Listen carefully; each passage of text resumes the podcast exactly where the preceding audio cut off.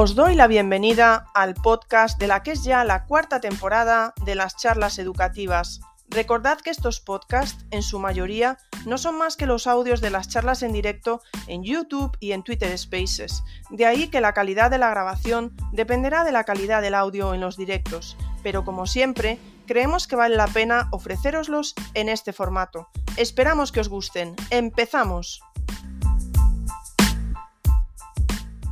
Buenas tardes, os damos la bienvenida un domingo más al space de vuestras charlas educativas.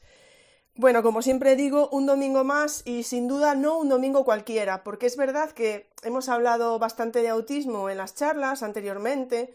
Las tres personas que, han, que están aquí hoy ya han venido y han estado hablando de estas temáticas, pero cuando estábamos preparando este mes, pues surgió, y surgió yo creo que fue hablando con Marta, eh, que no estábamos hablando de, las, personas con autismo autistas no hablantes, entendiendo hablantes, cogiéndolo desde el sentido oral, ¿no? De, de, la palabra, por decirlo de alguna manera. Y creo que, bueno, no tengo ni idea de la estadística, pero creo que es una parte importante y que se merecía un space o un espacio en sí mismo. Así que vamos a ello. Como siempre, antes de nada sabéis las noticias de las charlas educativas y es que el miércoles que viene es día 8. Entonces, aunque por supuesto vamos a hablar de autismo, pues qué mejor que hablar de ser mujer y ser autista con Carmen Molina, que es la directora de CEPAMA. Eh, y ahora os voy a decir, ¿no? Porque si no lo voy a decir mal, es el Comité para la Promoción y Apoyo de la Mujer Autista. Entonces, mm, vamos, que bordado nos ha quedado. Y, el domingo que viene seguiremos hablando con más familias. Tendremos a Mami de Tea, a tu maestra Lu y a Rebal Ru, a Rebeca, para seguir hablando de, bueno, pues cuando nuestros peques eh, tienen autismo, son autistas, TEA, CEA, ¿de acuerdo? Como queramos decirlo cada una. Así que ahí nos quedamos, pero vamos a empezar a lo que nos interesa y lo que nos ha traído aquí hoy, que es hablar, hablar de que comunicarse bueno, es hablar de, pero que comunicarse es más que hablar. estoy fina hoy ya, ¿eh? como siempre. Entonces, ¿qué vamos a empezar? Pues vamos a empezar como siempre. Eh, se van a presentar y nos van a comentar como ellas estimen oportuno, eh, pues su relación con el autismo en casa. Y bueno, eso, pues se presentarán ellas, a su familia, como siempre les digo, ¿no? Pues hasta donde ellas quieran contarnos. Así que vamos a empezar por la que llegó al final, por Paula. Paula, muchísimas gracias por estar aquí hoy. Hola, muchísimas gracias. ¿Se me escucha, no? perfectamente, Paula. Vale, vale, perfecto. Pues nada, muchas gracias por invitarme, Ingrid, nuevamente. Felicidades que he visto por ahí. Quiero no quería empezar sin felicitarte, que te he visto por ahí que te han dado un premio y, y que haces un trabajo maravilloso y siempre estás pendiente implicándonos a todos, ¿vale? Eh, estoy muy, muy contenta de compartir este espacio con Marta, que la conozco de manera personal y le tengo mucho cariño, me gusta mucho todo lo que, toda la trayectoria, he aprendido mucho con ella y, y también a, yo como la conozco por la señorita, bueno, pues por... Sí, por las rotes. ¿no? Que tiene, exacto. Y, y yo pues también, también hace mucho tiempo que la sigo, pero igual conozco menos de ella su relación con el autismo y hoy estoy bastante intrigada, ¿vale? Yo soy madre de tres hijos, eh, mi hijo Héctor tiene desde los 18 meses, eh, pues fue diagnosticado con, con, dentro del espectro autista, ¿vale? Y, y Mm, no verbal. El diagnóstico de él era no verbal o no hablante, ¿vale? Como, como mejor se, se encaje la, la, terminología. Y, y la verdad es que a día de hoy él habla, o sea, tiene algunas palabras y ya profundizaremos más en esto, pero sí que es verdad que su diagnóstico temprano fue eh, TEA y no verbal.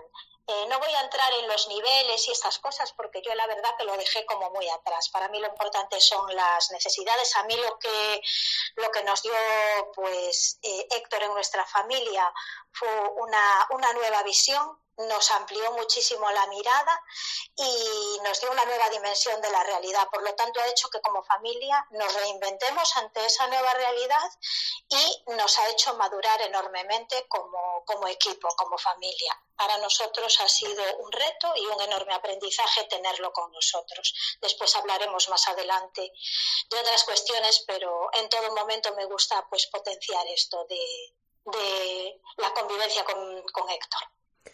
Muchísimas gracias Paula por presentarte, por presentarnos a Héctor. Y se me olvidaba también decir una cosa antes de continuar, mandar un saludo muy grande a Belén, eh, que iba a estar con nosotras hoy y al final pues no ha podido ser, pero bueno, de, parte de las cuatro además estoy segura y de todos los que estamos aquí pues le mandamos un abrazo muy grande y bueno, ya volverá por aquí por las charlas porque no tiene escapatoria, ya lo sabe. Así que muchísimas gracias Paula y bueno, Marta, vamos contigo. Muchas gracias por estar aquí una vez más. Hola, gracias a ti. Y lo primero, darte la super enhorabuena por el premio, que me ha encantado esto. y bueno, pues, em, hola a todos, yo soy Marta y tengo 46 años y tengo un hijo que se llama Paul y tiene 14, ya camino de los 15. Él tiene un diagnóstico de autismo de Kanner él no ha utilizado ni utiliza en la actualidad em, el habla para comunicarse con las personas y tampoco entiende cuando se comunican con él hablando. Hace ya bastante tiempo que él lee muy bien, entonces entiende muy bien y comprende lo que lee. Entonces eh, les llamamos guiones porque empezamos trabajando con imágenes, pero luego vimos que comprendía bien lo que leía. No, no en todos los sentidos, porque no entiende una historia o, o no sabe responder a preguntas sobre una historia que hemos leído, pero sí entiende un guion como eh, vamos a ir a este sitio, luego va a pasar esto, luego vamos a ir aquí a comer, vamos a ver a estas personas. Un guion donde siempre hay un espacio, creo que lo expliqué la otra vez, para las sorpresas, para los imprevistos y cosas que hemos ido aprendiendo con los años que eran imprescindibles para entendernos entre nosotros y que no hubiera una ansiedad excesiva y preocupaciones que, él va acumulando y que le causan pues nervios como cualquier persona. Yo creo que en estos 14 años hemos sido capaces de encontrar alternativas para comunicarnos en casa, con la familia más cercana, con los amigos y bueno, en ya entraremos en el tema de diferentes contextos, como las actividades extraescolares o, el colegio. Y yo creo que Paul vive ahora mismo, con la edad que tiene y todo el tema de la adolescencia, vive más tranquilo de, de, lo que yo, por ejemplo, me hubiera esperado visualizando cuando tenía 14 años, cómo será de mayor y todas las preocupaciones, ¿no? al no poderme entender con él, eh, porque él funciona muy bien con la anticipación. Entonces, si le puedes anticipar al máximo y le haces como una historia de cuál va a ser su día, bueno, cuál, va a ser nuestra historia de este día, teniendo en cuenta es las sorpresas, ¿eh? todo lo que puede pasar, pues él es feliz y está más tranquilo cuando sabe más o menos cómo va a ir el día. Pues muchísimas gracias, Marta. Bueno, yo vamos a esperar ahora a escuchar a Charo, a la Rotes, es que nos sale de las dos maneras ya. Pero mm, acordaros de silenciar el, el, micro ahí, que si no se oye de fondo. Además, Marta, puede ser que tengas música o algo así. Bueno, es que lo que tengo es a Paul tocando el piano. Me he alejado lo máximo que he podido. Pues no te preocupes, si tenemos a Paul tocando el piano detrás, no podemos pedir más. No te preocupes. Se oye muy poquito, muy poquito. Dos habitaciones dos habitaciones más lejano, pero claro, el piano, pues claro, es muy potente. Imagínate los vecinos. Nada, no te preocupes. No, no, es que me daba la sensación, yo te escuchaba y escuchaba por detrás, ti, ti, ti, y decía yo, mm, no sé qué es eso, nada, no te preocupes. Eh, se te escuchaba perfectamente y lo que se escucha es mínimo. Además, ahora que sabemos que es Paul, pues ya mm, todavía mejor. Así que nada, simplemente acuérdate de quitar, de, de silenciar cuando no estés hablando y ya está. Gracias, Marta. Bueno, pues vamos a pasar a, a, la rote. Me sale así, Charo. Buenas tardes, una vez más, porque ya no sé, te tengo que dar algo aquí. Tengo que hacer un carne VIP también de las charlas o algo. Ay, yo con que me invité a una cervecita ya voy satisfecha. Buenas tardes a todos. Lo primero, aunque me repita, enhorabuena Ingrid me alegro muchísimo por ese tan merecido premio y por todos los que vengan detrás. Y bueno, yo creo que ya lo he contado muchas veces, yo soy madre de dos niños, el pequeño es adoptado y en su informe cuando, cuando nos lo dieron no costaba en ningún momento que hubiese ningún tema de salud. Pero sin embargo, cuando viajamos a China a por él, nos encontramos con un niño de nueve meses que no tenía ningún tipo de estimulación con las costillas completamente abiertas, que no sostenía la cabeza y que en principio el desarrollo iba muchísimo más lento de lo que correspondería a cualquier niño de nueve meses. Cuando llegamos a España estuvo hospitalizado durante sus nueve primeros días de vida, porque, bueno, los primeros nueve días aquí, porque traía una neumonía tremenda. Y, ya observando, yo soy madre biológica del mayor, yo he tenido a mi hijo desde el primer momento y observas cómo, cómo hay diferencias entre los dos, por mucho que la institucionalización pese. Entonces empezó una batalla médica para que lo derivaran a atención temprana, porque el pediatra y todo el mundo, pues bueno, es verdad que había un motivo de peso galopante para pensar que, con todo lo que acarreaba ya de, de su tema de haber pasado por un orfanato y de haber pasado sus nueve primeros meses de vida en soledad y de ser un niño prematuro, que era lo único que ponía en su expediente, de haber estado cinco meses en una incubadora, pues que todo eso era lo que, lo que retrasaba el desarrollo, pero yo qué sé, a mí algo me decía que, que había algo diferente y que había, que había que lucharlo, pero ya porque el tiempo jugaba en nuestra contra. Entonces empezó un periplo de pruebas, porque el niño parecía que no escuchaba cuando hacías un ruido, cuando le hablaba. Le hicieron potenciales evocados por si era sordera. Después empezaron un montón de pruebas y la última fue una resonancia y nos derivaron a neuropediatría, donde el neuropediatra nos dijo que había una pequeña lesión cerebral, un ictus perinatal, una leucomalacia periventricular, que le había provocado una hemiparesia derecha pero que la lesión en sí no era tan grande, pero estaba muy mal alojada porque estaba en la parte del cerebro que rige la comunicación de entrada y salida. Así que con ese primer diagnóstico pues empezamos a marchar, pero pasaban los meses y el niño pues no respondía, no hablaba y, repetía algunas sílabas, pero sin, mayor sentido. Solamente que es verdad que, llegó a decir tita y lo decía muy claro, pero a día de hoy ya no sabemos si lo decía con, con funcionalidad o no, y de repente llegó el silencio, dejó de hablar.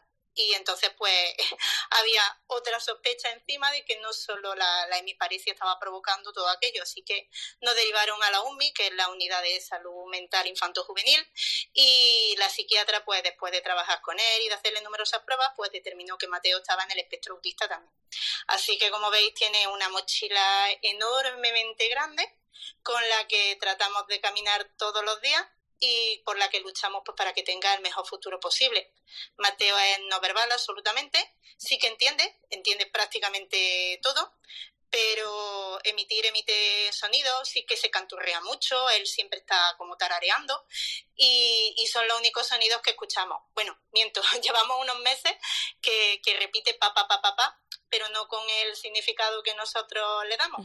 Pero, pero bueno, nos conformamos con escuchar su voz en ese momento y con buscar un, sistema de comunicación que nos permita comunicarnos con él, con el mundo y, seguir avanzando. Muchísimas gracias, Lotes. A mí lo primero que me llama la atención de esta, de esta intervención que habéis tenido, es que iba a decir, lo primero que me llama la atención de esta primera intervención, es el hecho de qué tres, eh, qué tres, qué tres casos tan diferentes. Bueno, no casos, qué tres peques, qué tres niños tan diferentes. O sea, porque estamos hablando eh, del peque de Paula, que está empezando a hablar algo, el de Marta, que, que no entiende, em, que, en, fin, el de, el de Larotes, que sí entiende, es decir, uff, es que tenemos tres casos, a mí me parece, bueno, me parece lo normal, ¿no? Por otro lado, porque, eh, bueno, estaba saliendo hoy, que no os quiero decir, pero eh, Rotes, Paula y Marta, si os habéis pasado por mi Twitter, seguramente habéis visto la encuesta que he puesto de cuántos docentes han tenido, pues, alumnado con autismo, autista, TEA, CEA, y es bestial, ¿vale? Pero es que si os pasáis por el Telegram, he metido otra encuesta allí de cuántos docentes han tenido alumnado no hablante, oralmente, digamos, no estaba restringido al autismo, porque hay gente que está hablando de, otras, eh, de, otras, de otras cuestiones, y yo pensé que no iba a ser tanto, pero está saliendo un 45% de docentes que han tenido alumnado no hablante. bueno, lo dejo ahí en el aire, como hago yo siempre que digo cosas que no tienen nada que ver, pero bueno, si queréis comentar algo de esto ahora cuando os toque, pero bueno, mm, habría mucho que hablar aquí, ¿vale? Habría mucho que hablar sobre esto, porque con unas cifras como esas, volvemos a lo de siempre, ¿no? Mm, la formación, pero bueno, si queréis lo hablamos luego. Vale, venga, vamos a seguir, que me lío. Vamos a hablar de algunas características concretas de vuestros peques, eh, de las diferentes áreas en las que presentan más necesidades, sin meternos aún en la parte comunicativa que trataremos ya en la tercera pregunta, pero eh, en relación al resto de áreas, Paula, cuéntanos. Si quieres comentar algo de lo que he comentado yo, también puedes. ¿eh? Sí, eh, claro, es que como un poco nos centrábamos en el tema del habla, es verdad que, eh, como, como, acabas de decir, son tres casos muy, muy distintos. Yo, como soy la primera y tengo poca referencia, soy muy estricta y muy, y muy cumplidora con lo que nos mandas. Entonces, ¿sabes? Si me dices eh, algo, intento mm, a lo mejor me quedo corta en lo que tengo que decir, ¿me entendéis? ¿no? Entonces, eh, bueno, pues ahora no voy a hablar concretamente de lo de la comunicación, porque el perfil de Héctor, aunque adquirió palabras, y luego contaré las curiosidades de lo que es adquirir palabras en el idioma que no es su idioma natal, que esto es otra curiosidad muy grande de Héctor, que es el inglés, eh, sí que se parece en mucho a lo que comenta Marta, porque mi gran, mi gran llamada de atención no era tanto que no hablaba, sino que no entendía. Y a día de hoy, para mí, el gran hándicap no es el que no hable o no mantenga conversación, es que no alcance a entender, que se pierda en el lenguaje oral. Pero como tú dices, eso forma parte de la tercera pregunta de la comunicación. Y ahora voy a decir un poco algunas características o lo que tú nos comentabas que eran las necesidades, ¿vale? Yo me gustaría destacar que Héctor tiene necesidades como tienen todos los niños, ¿vale? Lo que pasa que tiene menos herramientas para estar en este mundo tan poco preparado para la diversidad, ¿no? Entonces, puede parecer que tiene muchas más necesidades o que tiene necesidades especiales. Bueno, lo que tiene son necesidades como todos los niños, con menos herramientas y luego pues una serie de características que parece que... Eh, pues que, tengamos que atenderlo de una manera eh, particular. Pero yo creo que esto le pasa, yo que tengo tres hijos y cada uno hay que atenderlo dentro de su perfil. Pero es verdad que Héctor tiene unas características que nos dificultan o que le dificultan a él el día a día porque precisamente, insisto, el mundo no está preparado para eh, todo tipo de personas ni para todo tipo de perfiles. Entonces,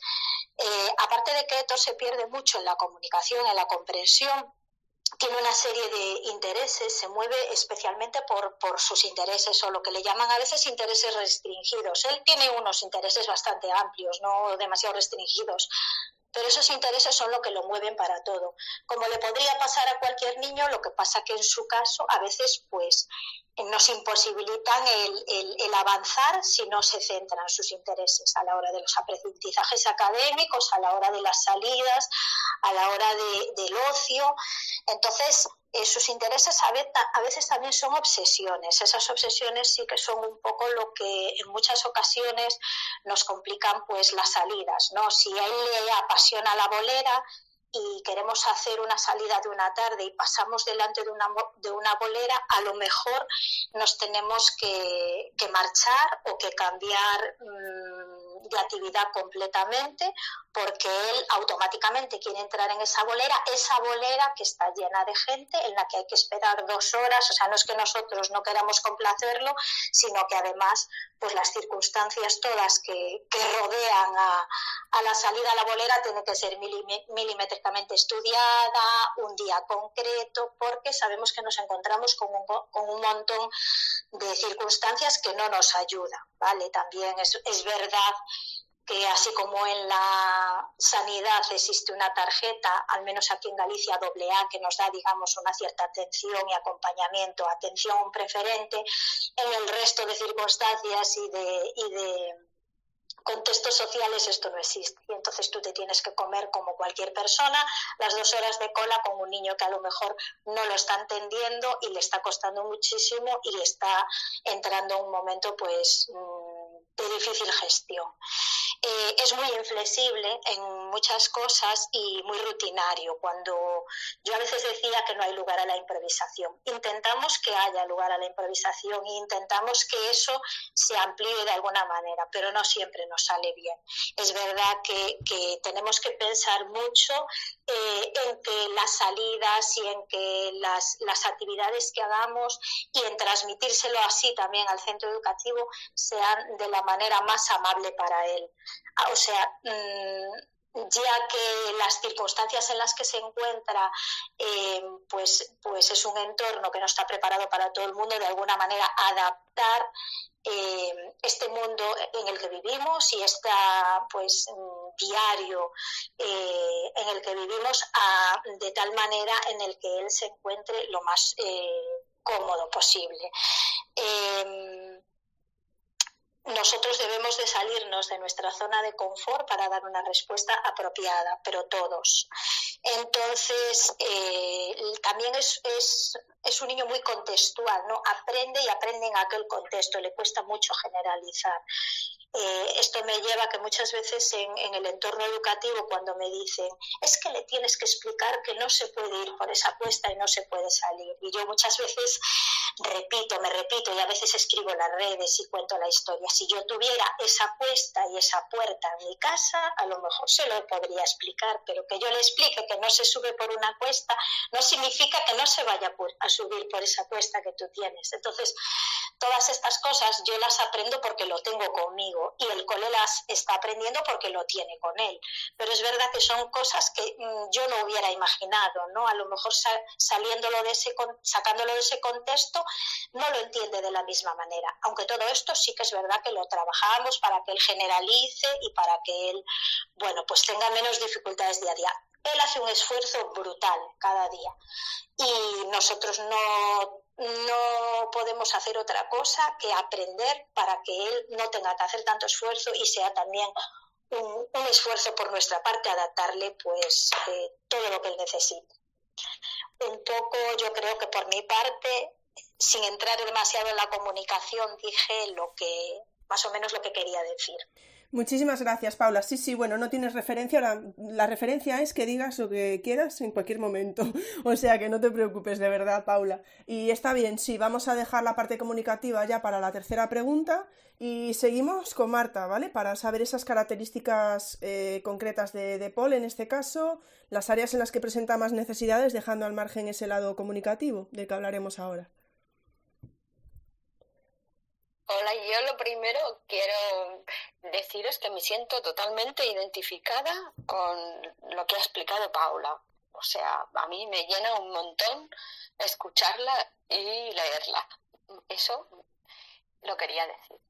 Eh, Paul presenta unas necesidades ah, brutales a la hora de, temas que son de vida, temas de vida, como ir al baño, como comer. Es decir, hemos hecho un trabajo muy importante en las horas de comida y durante un montón de años, ¿eh? con terapia ocupacional, eh, con los tiempos para comer, masticar, tragar, soplar, sorber, son cosas, eh, yo creo que, que, van con, con, con, él, ¿no? Pero tiene que estar totalmente acompañado eh, en las comidas. Esto mm, ha sido una dificultad eh, para la escuela, para ir de colonias, para ir de excursión, para... pero la dificultad no era de Paul, esta dificultad era de los demás, que no se veían capaces de escucharme y, de, de, entender las cuatro normas que tenían que aplicar para que Paul pudiera estar allí y comer fuera de casa. El tema del baño es complicado por sus hipersensibilidades. Él tiene una hipersensibilidad táctil y auditiva mm, muy, muy aguda. Entonces, eh, no, no he conseguido todavía, sigo trabajando en ello, eh, que pueda el frotarse a la hora de, la ducha o que pueda limpiarse eh, cuando va de vientre, porque todo el tema de tocar cosas o de coger cosas y hacer algo con esas cosas mm, es complicado. Luego también cuando se asusta porque no entiende qué le pasa en su cuerpo, esto lo último que, eh, que hemos visto y vivido intensamente ha sido pues que por primera vez eh, em, cogimos eh, el COVID este diciembre de, de 2022 y claro, fue muy complicado los tres, ¿no? Bueno, mm, cada, cada, uno de nosotros lo pasó a su manera, pero cómo se asustó Paul de lo que le estaba pasando en su cuerpo, mm, pues fue, fue complicado. Y luego otro tema que también eh, lo estamos trabajando un montón es todo el tema del desarrollo de su cuerpo y todo el tema de la sexualidad. Eh, claro, esto eh, son temas que, se hablan muy poco, que verdaderamente solo los puedo compartir con algún profesional, tampoco con todos, y con alguna familia con la que tienes más confianza que con otra, ¿no? Pero es tan importante, o sea, es su dignidad y, y es su persona y, es un tema muy, muy, muy importante para mí y que ahora me tiene pues muy en eso, ¿no? Todo el desarrollo de su cuerpo, porque Paul está muy desarrollado para su edad y todo el tema, pues, todo el tema de la sexualidad.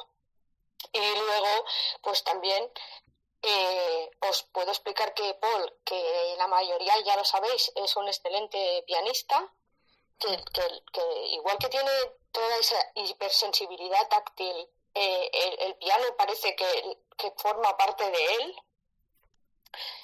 Es, espectacular. Toca el piano desde los cinco años.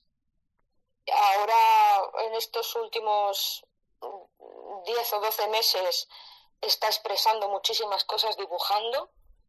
Eh, eh, últimamente me ha sorprendido porque está dibujando personas, cosa que no había hecho hasta ahora. Eh, es un gran seguidor de instrucciones, por eso funcionan los guiones, ¿no? Porque también se ha aficionado mucho los últimos dos años al Lego y, todo, todo está, el secreto está en ese librito de instrucciones escritas. Y luego que yo siempre he visto que Paul disfruta de las personas, le encantan las personas, pero también tiene que estar anticipado sobre esas personas. Tiene que saber, pues, esas personas cómo hablan, cuál es su timbre de voz, esas personas cómo tocan, cómo, cómo expresan. Cuando le puedes anticipar con qué personas vamos a estar, nos vamos a ver, vamos a compartir. Él es uno más en todo. Eso me encanta muchísimo de Paul. Pues muchas gracias, Marta, la verdad. Ahora ya no, no se escucha el piano de fondo, Marta. ha debido. A, ¿por qué? a lo mejor se pasó a los. Dejó, dejó, de tocar. Se pasaría, se pasaría al Lego, puede ser, no lo sé. No sé, no sé por qué no le, no le veo, pero dejó de tocar, es verdad. Sí, efectivamente. Pues, pues muchísimas gracias, Marta. Me, está resultando súper enriquecedor escucharos y vamos con... Ahora, ahora te voy a llamar Charo, ahora, venga, para cambiar. Venga, como tú quieras. bueno, pues Mateo con el cóctel que tiene encima, pues tiene muchísimas dificultades y en muchas áreas. A veces ya no sabemos cuándo se solapa el retraso cognitivo con su espectro autista o con su parálisis. Entonces, pues se dificulta mucho el día a día en muchos sentidos. la comunicación la dejamos más para adelante, hemos dicho que, sí que comprende prácticamente todo, aunque no todo, eh, pero sí que tiene una gran falta de atención y una impulsividad tremenda y eso hace que, que se dificulta mucho el que se centre y si no se centra, pues no atiende y si no atiende, pues no, no aprende. Las relaciones sociales son muy complejas. Él no sabe relacionarse con sus iguales, le falta el juego compartido, no tiene amigos a, su, a sus 10 años, tiene compañeros, pero él no sabe establecer relaciones de juego con otros niños. Actúa con una inmadurez más propia de un niño más pequeño en muchos aspectos, pero a la vez tremendamente cariñoso y necesita muchísimo afecto y mucho contacto físico cosa que, nosotros consideramos que ha sido el gran avance porque Mateo, que ha pasado por una institucionalización, cuando vino a mí se me partía el alma porque yo acostumbraba a, mecer, a cunar a mi hijo mayor cuando, cuando nació y esa protección que le das cuando lo coges, cuando lo, lo abraza y Mateo se dormía solo, acunándose consigo mismo en, el, en la cuna a sus 10 meses y no quería ningún tipo de, contacto físico. Entonces, cuando lloraba o cuando que apenas lloraba y era muy, muy, muy resistente y sigue siendo muy resistente al dolor, eh, le puede estar pasando algo y no se queja absolutamente. Y, y cuando yo quería abrazarlo, quería tocarlo, él no se dejaba, rechazaba ese, ese contacto. Y sin embargo, con el paso del tiempo, pues ahora no puede vivir sin ese contacto físico y nos necesita dormir pues dándonos la mano o, que lo agarremos o que estemos en permanente contacto con él. El control de las emociones en su caso es muy difícil. No sabe gestionar la frustración o la rabia o el enfado. Y eso le lleva ya en menor medida, afortunadamente, pero le lleva a rabietas de alto nivel en algunos momentos un niño cuando está muy enfadado, yo soy profe de infantil desde hace muchísimos años, sé que cuando un niño está muy enfadado es muy difícil gestionar esa, esa situación y que te cuente lo que pasa. Pero si puede expresar a gritos, verbalmente, estoy muy enfadado, déjame, no te acerques, quiero estar solo. Pero, por ejemplo, cuando Mateo tiene una rabieta en ese nivel tan alto, no puede comunicarlo y no puede tener en ese momento tampoco un orden mental para construir con los pictogramas o con la tablet y explicarme qué es lo que le está pasando o qué siente en ese momento. Entonces eso nos lleva a nosotros también a una frustración tremenda muchas veces de, verle sufrir sin que pueda explicarnos lo que, lo que está sucediendo o cómo podemos ayudarle. Para mí esos son los, grandes problemas de, Mateo. Eh, luego, pues en vida social, pues bueno, eh, tratamos de ir con él absolutamente a, a todos sitios, siempre, siempre vamos los cuatro juntos. Lo anticipamos también porque es muy necesario y, y como lo comprende, pues normalmente pues vamos funcionando bastante bien pero con su inmadurez o con su resto de mochila, pues muchas veces se convierte en esa salida a veces en momentos muy complicados, pues porque se le antoja algo, o quiere algo en ese momento, o de repente ve algo que, que le produce una demanda y, se centra ese interés ahí concretamente, o su obsesión por el agua. Mateo tiene una fijación con el agua tremenda y eso nos ha llevado incluso a tener que cortar muchas veces la llave de paso en casa, pues si no queremos terminar inundados, porque él quiere jugar con el agua y el agua es una prioridad en su vida y, en fin, pues se complica. Pero vamos, que yo siempre he sido muy positiva en ese sentido y si echo la vista atrás, el camino recorrido es inmensamente grande, bueno, y el que nos queda por recorrer.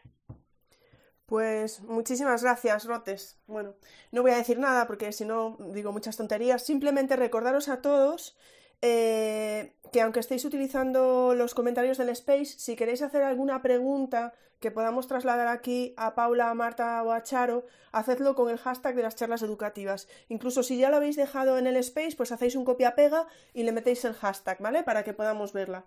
Eh, vamos a pasar a esa parte comunicativa, ¿no? Que nos ha, nos ha traído hoy aquí. Vamos, bueno, nos ha traído todo lo que estáis comentando, pero vamos a pensar un poco en la parte comunicativa. ¿Cómo se comunica? ¿Cómo os comunicáis con ellos? ¿Hay terapia en este sentido? ¿Y cómo es la comunicación con otras personas ajenas al núcleo familiar? Ya nos estamos metiendo ahí en, en otras cuestiones. Paula. Bueno, pues como decía antes, mm, desde que era pequeñito, que no hablaba, tardó muchísimo en decir su primera palabra, que fue agua. Ahora que decía Charo lo del agua, es otra de, la, de los grandes intereses de Héctor. Eh, pero no era el que no hablase lo que a mí me llamaba la atención. Yo le repetía frases completamente sencillas como mm, ¿dónde está papá? O vete, vete a buscar a papá, y él no entendía. Y a día de hoy, eh, bueno, eh, podemos decir que debió decir esa primera palabra a los cuatro años. Vale, Héctor en este momento tiene doce.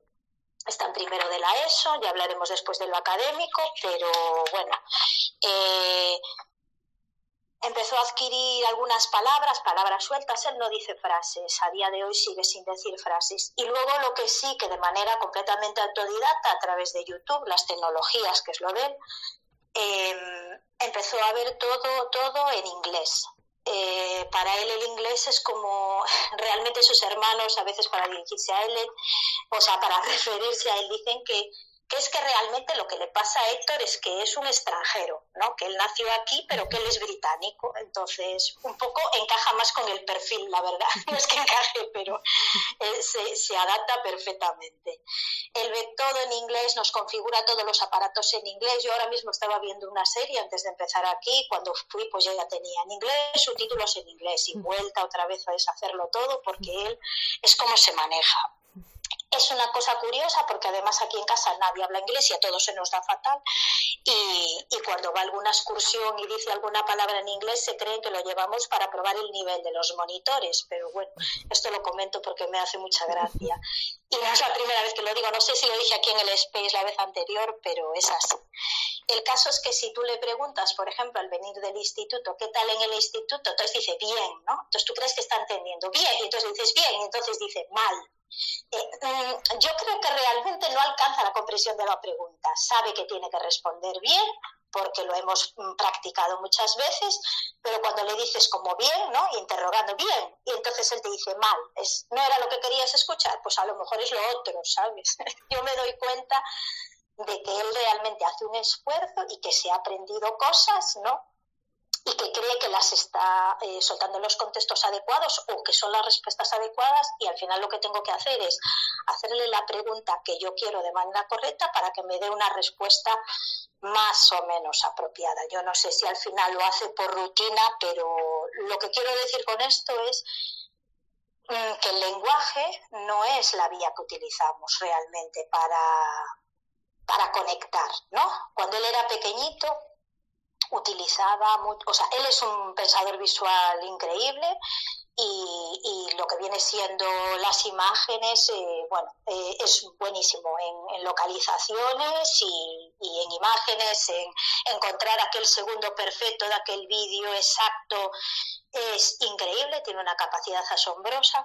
Y ya desde pequeñito para él decirme cosas, como a mí me gusta mucho la fotografía, de hecho, bueno, pues el proyecto un poco que tengo es estar relacionado con la fotografía y, todo esto, él buscaba en mis carpetas del ordenador las fotos de aquello que le interesaba para poder decirme algo, ¿no? Si él quería ir al zoo, él buscaba aquella carpeta en la que habíamos estado en el zoo para decirme que quería volver al zoo. Entonces, eh, un poco por el recorrido de mis fotografías, él también iba eh, buscando su manera de conectar, ¿no? Por eso la fotografía, de alguna manera, eh, fue también una vía de, conexión y de comunicación entre nosotros. Poco a poco, bueno, los pictogramas, el descubrimiento de los pictogramas, mm, para nosotros fue revolucionario. Mm, tuvimos, necesitamos eh, de profesionales. Y sí, porque aunque hay mucha literatura y formaciones y demás, es verdad que a mí la clave para el manejo de los pictogramas me la dio pues, eh, su terapeuta y, porque ella tenía una amplia experiencia y no sé, mm, yo lo que veo con, referencia a los pictogramas que ahora tengo pues digamos eh, más manejo y pues ya sé de qué va mm, no lo sé todo, evidentemente, pero conozco a mi hijo, sé cómo más o menos cómo puedo utilizarlo, cómo anticipar.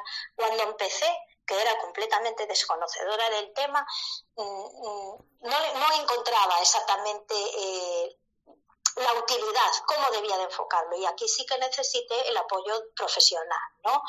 Eh, me dieron bastantes herramientas, lo que hizo fue darnos herramientas tanto a él como a la familia y a partir de ahí descubrimos un mundo. Recuerdo aquella en la casa yo hice muchas, mm, bueno, publicaciones sobre la pictocasa, ¿no? Que estaba lleno de la pictococina, la... y había una concretamente que era la pictocartelera. Él es un fanático de Disney y el día que yo le convertí en pictogramas todas las películas y las puse al lado de un picto de Héctor Ver y él podía elegir la película que quería a través del pictograma, la verdad que me quedé, eh, o sea, fue para mí un, descubrimiento maravilloso y me di cuenta que cuánto le estaba facilitando a mi hijo la vida, cuánto, cuánto iba a bajar su nivel de ansiedad, ¿no? A lo mejor, aunque solo fuera en eso.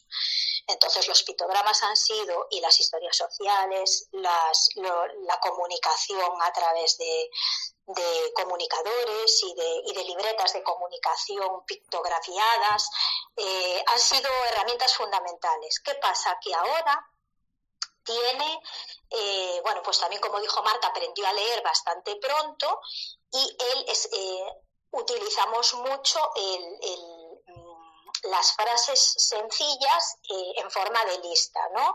Listamos mucho y, y, marcamos todos los pasos con listas. Lo utilizamos nosotros, lo utilizan en el cole. A él le da una tranquilidad el secuenciar, ya no solo con pictogramas, sino con esas frases. Primero, uno, encendemos el ordenador. Dos, vamos a hacer tal tarea. Tres, sacamos la merienda. Bueno, todo este tipo de cosas muy sencillas y yo siempre eh, complemento con un dibujito sencillo hecho en rotulador que le da un toque visual y que acompaña a lo que estoy escribiendo por si en algún momento se atascase, ¿vale? Entonces, nada, fuimos eh, pasando por diferentes etapas y nos fuimos comunicando de esta manera. Sobre el apoyo de los profesionales, insisto, para nosotros sí que fueron fundamentales porque nos capacitaron y que nos, y nos siguen ayudando y reinventándose con nosotros, adaptándose a las necesidades a la evolución de Héctor. Y con el resto de personas que no lo conocen, pues que son ajenas a la familia, la familia también ha tenido que ir conociéndolo y, ir viendo cómo lo hacíamos nosotros pues aprender con nosotros en el entorno educativo, en el entorno eh, lúdico, en, en, los campamentos, a lo mejor lo que yo hago eh, muchas veces, bueno, si puedo tener reuniones, hablar, explicarme, lo vamos haciendo, es mandar una libreta con un rotulador y con una pauta primera de cómo yo lo hago en casa para que ellos luego, a lo largo del día, continúen y les facilite eh, la tarea cuando llega a casa yo también veo y muchas veces vamos tachando lo que ya hicimos, ¿no? El uno lo tachamos porque sabemos que vamos al dos y entonces de esta manera la gente se mete un poco en, nuestra dinámica adaptada a lo que él necesita y un poquito siguiendo todos la misma línea. Entonces yo creo que de las tres eh, cuestiones que trataba esto, habrá muchísimas cosas más que podría hablar, pero bueno, creo que mi aportación está lista. Muchísimas, muchísimas gracias, Paula. Bueno, veo que como dice Marta también lo de marcar como esas pautas, esos pasos, ese guion a seguir, eh, está, está resultando útil. Muchas gracias, Paula. Marta, en tu caso, pues lo mismo, vuelvo a repetir, ¿no? ¿Cómo se comunica? ¿Cómo os comunicáis con, con, él? ¿Hay terapia en ese sentido? ¿Y cómo es la comunicación con otras personas ajenas al núcleo familiar? Dejando al margen el plano educativo que tocaremos luego, claro. Vale, sí, sí, mm, me encanta porque, porque es que me siento, mm, lo repito, súper identificada con Paula. Eh, el proceso casi que es que es muy similar. O sea, Paul se comunica principalmente con tres o cuatro palabras, aunque las usa para todo y, y no en su sentido, ¿no? También él instauró el bien, eh, hasta que lo hemos gastado, ¿no? El, bien ya lo hemos gastado, porque ahora yo le digo bien y, ya no significa que bien. O sea que totalmente ¿eh? lo, que, lo que ha explicado Paula. Paul también es un apasionado de Disney, coleccionista de DVDs. Los DVDs, las películas en DVD son una, una pasión y también han sido muy importantes eh, para poder comunicarnos. Primero, pues los primeros años, pues con pictogramas, imágenes y luego ya, pues todos estos todo esto, ¿no? Lo mismo, poner primero esto, segundo esto, tercero esto, y ir listando todo. Exactamente lo que ha explicado Paula. Y me ha hecho gracia también el tema que dice Paula de las fotos, porque Paul eh, puede ser que un día no me lo pida, pero eh, hay un momento del día que él me pide mirar fotos, él me dice mirar fotos. Y tenemos una, una memoria externa de dos teras eh, donde está todo completo, todo. O sea, pueden haber más de 5.000 pictogramas, pueden haber, no sé, 10.000 fotos de toda de estos 14 años y él, pues, eh, con esas fotos eh, pues hace eso, intenta explicarnos cosas o pedir o, o de esas fotos hace una copia en otra carpeta y cuando ha creado una carpeta nueva en el ordenador con dos o tres fotos, pues tú eres capaz de llegar a la conclusión de algo que quiere comunicar.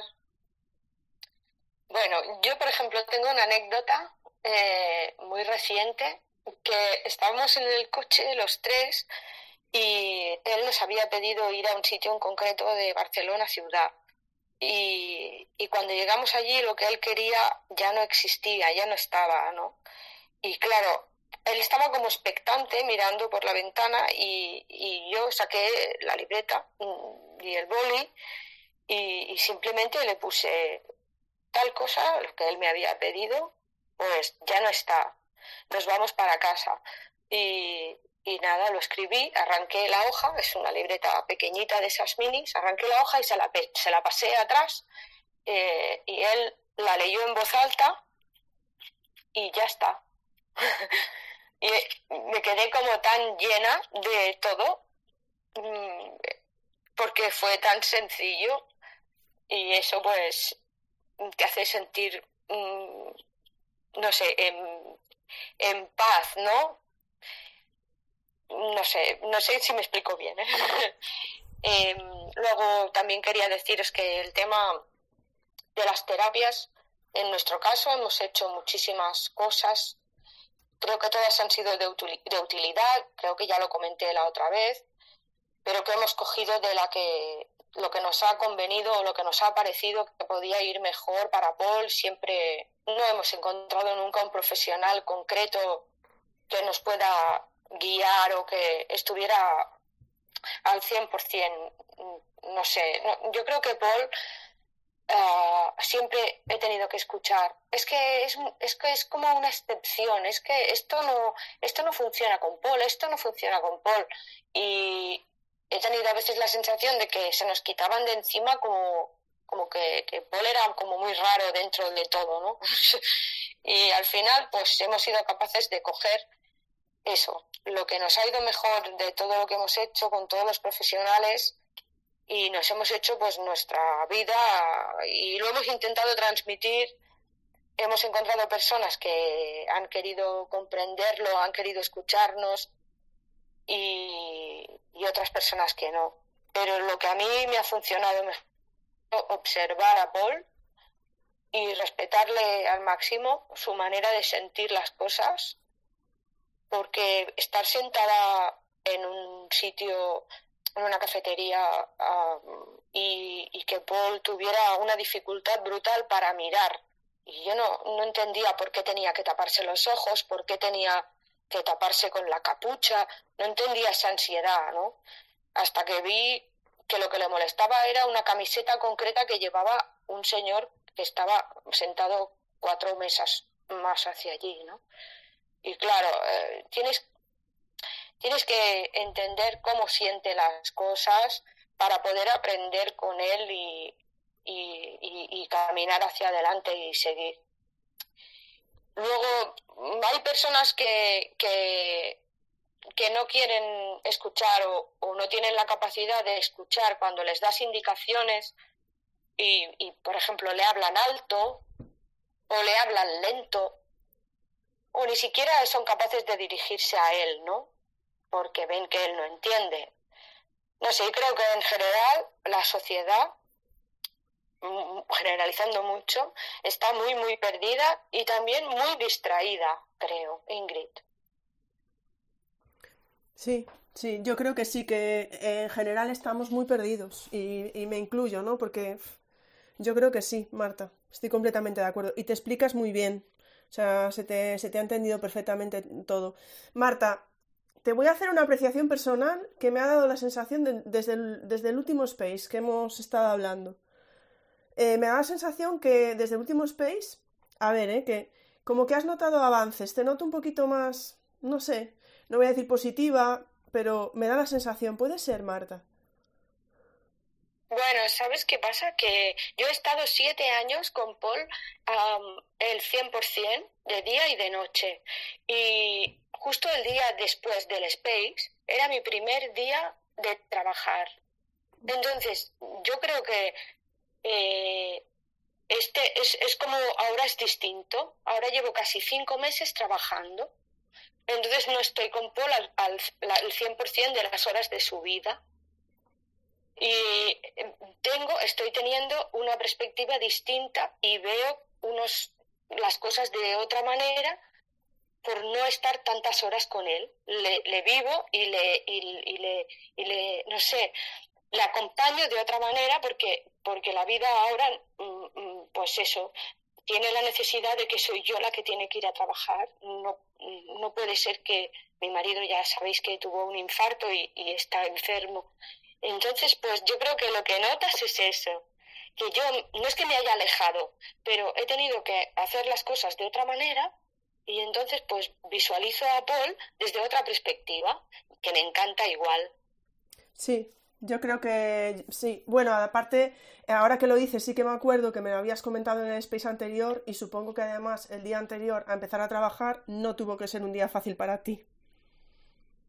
No, no lo fue, pero, pero también fue una oportunidad de poder compartir con el grupo y contigo y, bueno, y la oportunidad de hoy de repetir. Muchas gracias. Hombre, ya sabéis eh, que no hay dos sin tres. Yo solo digo eso. ¿eh?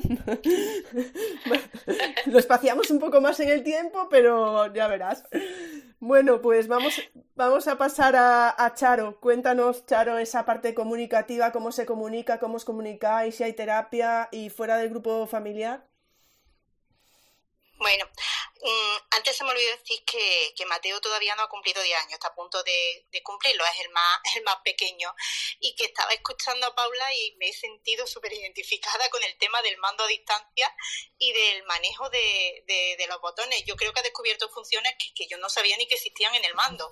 Lo de pararlo en el segundo exacto y volver otra vez, es que yo muchas veces le cojo el mando y se lo paso para adelante y digo, imposible que lo vuelva. No, no, pues vuelve al punto exacto en el que estaba. O sea, una serie de segundos que de verdad que todavía no sé yo dónde están esas funciones del mando y no las he encontrado. Bueno, Mateo se comunica a través de Pisto, con una tablet y con el sistema de comunicación verbo que es el que lleva instalado. Eh, forma frases por categoría y lo maneja muy bien.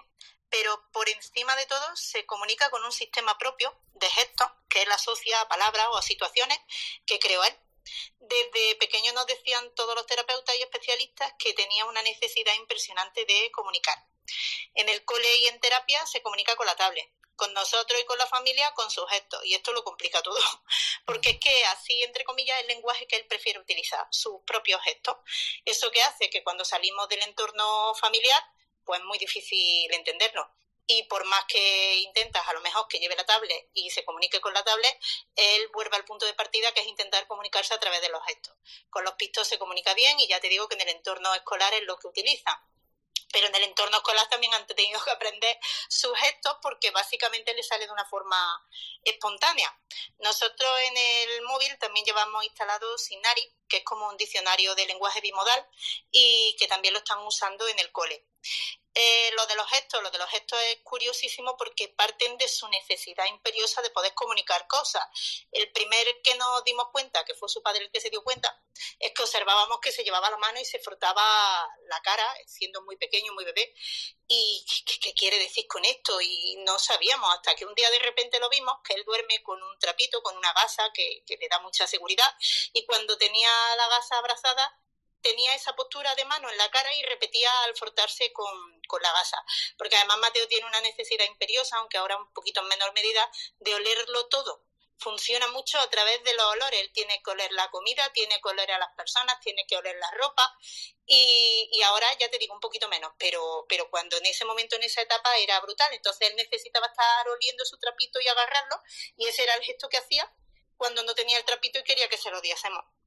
Luego, por ejemplo, pues para que veáis cómo tenemos que adivinar con él el tema de los gestos que crea propios, como los de jugar a las películas mudas estas del cine, que alguien va haciendo gestos y tú vas diciendo el título de la película a voleo. Pues el último fue que un día vino y me, me sacaba la lengua y se señalaba la lengua y hacía como un sonido así como, ah, ¿qué quieres, Mateo? Y al final me di cuenta que el gesto que estaba tratando de hacer, de chupar la tapadera de un yogur, porque habíamos terminado de comernos un yogur y quería que le limpiara el vasito del yogur para jugar y meter sus cosas. Bueno, pues ya hemos descubierto que cuando hace ese gesto lo que te está pidiendo es un vasito de yogur. O, por ejemplo, cuando hay determinadas cosas que, que, en casa pues no le dejamos jugar para que no la líe. Y cuando vamos a lo mejor a un bar en una terraza en exteriores, pues, pues lo dejamos. A él le encanta jugar con los, con los azucarillos de, de los cafés. Los mete dentro de un vasito, trasvasa, porque lo de los trasvases le encanta. Entonces empezó a hacer el gesto de los dos dedos índices juntándolos y nos dimos cuenta que, claro, el azúcar cuando se pone pegajosa se le quedaban pegados los dedos y, claro, de ahí derivó el gesto de azúcar. Pero es que a su vez lo ha trasladado que eso significa también que quiere ir al bar. Cuando quiere que vayamos a la calle o que vayamos al bar para poder jugar con eso, pues empieza a darse con los dos deditos allí y tal, eh, que, y azúcar, azúcar, no, no, no, con la cabeza te dice el gesto que no, al bar, sí, sí, sí, sí, al bar. Eh, pues nada, ya sabemos que quiere ir al bar. O, por ejemplo, uno de sus juegos favoritos, le encanta coger goma eva de purpurina, y la fruta hasta que desaparece absolutamente toda la purpurina y queda dentro del vaso, que yo no sabía ni que eso se podía hacer. Yo lo voy a ver como un recurso para mi clase ya mismo. Bueno, pues eh, descubrimos que quería esa goma eva porque, claro, las manos se le quedaban llenas de, de, purpurina. Y entonces con el dedo índice se señalaba en la palma de la mano porque lo que señalaba era el, el brillo que le quedaba. Y, y, a partir de ahí ese era el gesto de quiero goma eva de purpurina, señalarse la palma de, de la mano. Entonces, con esto es pues para que os hagáis la idea de, de cómo vamos cada día tratando de, de adivinar los, los, gestos, los que ya tenía, los que va añadiendo y, y, los que añaden su contexto escolar también. Así que es una aventura, pero bueno, es una aventura maravillosa ver cómo esa cabecita trata de hacer esas asociaciones para que podamos comprenderlo y te dice también la necesidad que tiene de comunicarnos las cosas y de, y de tratar de encontrar una forma de comunicarse con, con, el mundo y con las personas. Nosotros estamos inmensamente orgullosos de ese sistema alternativo que se ha creado él. Rotes, una pregunta que se me ocurre a mí. Y cuando hace un gesto nuevo y no sabéis el que es y tal, ¿cómo va de paciencia para que consigáis entenderlo? regulera, porque claro, se frustra, porque a lo mejor él dice una cosa nueva y aquí estamos todos, ya te digo, como en, en el juego este de las películas, su hermano, su padre y yo, el que esto, lo que, lo que tratamos de ver, que, que pensamos que pueda estar asociado a ese, a ese gesto. Entonces, eh, la frustración mmm, a veces nos deja como por imposible, se da la vuelta y se va y nos deja ahí a los tres como diciendo, mira, que no me entendéis qué paso de vosotros. Y otras veces, cuando por fin se da cuenta que lo hemos entendido, si pudieseis ver cómo se ilumina esa cara, cómo sonríe, cómo se le abren los ojos, es una sensación de alivio, de me han entendido, me han comprendido lo que quiero decir, que bueno, merece la pena que estemos aquí dos horas detrás de será esto, será lo otro, eh, es muy gratificante. Pues muchísimas gracias, la verdad. Es que también nos haces reír mucho. Eh, tenemos una preguntita por aquí. Acordaros de poner el hashtag de las charlas educativas si queréis eh, que veamos alguna pregunta en directo. De profe. Bueno, mira, profe. Es que cada vez que tengo que decir el nombre de profe, ya no sé cómo decirlo. Que nos dice. Bueno, algo habéis contestado, pero si queréis añadir algo, nos lo decís, ¿vale? ¿Cómo empezó, cómo empezó vuestra comunicación en el día a día? Me refiero, ¿empezasteis a enseñarles pictos? De pequeño, ¿cómo se hacían entender sus necesidades? Que empiece cualquiera de las tres que quiera contestar a esto. Eh, ¿Alguna? A ver, veo los micros por ahí. Mm, ¿Algo que queráis añadir de lo que habíamos hablado hasta ahora, de esta parte comunicativa? Sí, Rotes. Bueno, Mateo empezó con, con, sus propios gestos, fue con lo, con lo primero que empezó. De hecho, el, del trapito, que fue el primero, pues ya os digo yo que tendría aproximadamente un año escaso. Hasta antes de eso la, la comunicación era prácticamente inexistente entre que era un bebé y que existía un silencio ahí en su mundo, pues la verdad es que a partir de ese del trapito se desencadenaron prácticamente los demás y luego empezamos a trabajar muy pronto ya desde que entró en atención temprana empezamos a trabajar ya con, con los pistos incluso llegamos a estar apuntados a lengua de signos lo que pasa es que no mostraba ningún interés por reproducir los, los, signos que, que, aprendía. Sin embargo era curioso porque él no tiene como mm, o sea su pasión es Disney pero su pasión es Baby Einstein. O sea yo que de los vídeos de Baby Einstein no sé estoy por quemarlo pero vamos eh, como le encanta, hay uno concretamente que, trabaja los signos del lenguaje sordomudo, pero son los signos americanos. Y, de ahí derivó él un montón de, signos suyos propios, de ahí derivó pelota, jugar. Eh, entonces yo creo que al tema del lenguaje de signos no le hizo ni caso y a los del Baby Einstein sí que se lo hizo. Y, pero bueno, es que yo ya he a un punto en el que todo lo que para él sirva para comunicarse con nosotros es válido, se llame como se llame y venga de donde venga. Pues muchísimas gracias, Rotes. Paula, Marta, no sé si queréis añadir algo más de esas. Ahí, Paula, estás, creo. Sí. Sí, bueno, Disney Baby este, Baby este, solo te puedo decir, Charo, que tenemos absolutamente todas las marionetas, que nos costó bastante conseguirlas, pero es otra fascinación también. Hay gente que las vende, o sea que, se consigue. Eh, muy, buenos aliados eh, para muchas cosas, también hay que decirlo. Con respecto a los pictogramas, a ver, yo la verdad es que tenía tanto desconocimiento que es verdad que Héctor eh, lleva muchos años trabajando con, una profesional, con Esther, pero antes de eso pues habíamos acudido a, otro sitio y Em, yo no los veía que tuvieran tanto conocimiento en comunicación aumentativa. Entonces, el, dominar un poco la herramienta a nosotros nos, nos facilitó mucho la vida, porque si, si tú te pones a coger pictogramas y a intentar, eh, bueno, a lo mejor viendo, leyendo manuales o tutoriales, puedes llegar a algo. Pero yo em, mm, la cosa no es pictografiar por pictografiar, ¿vale?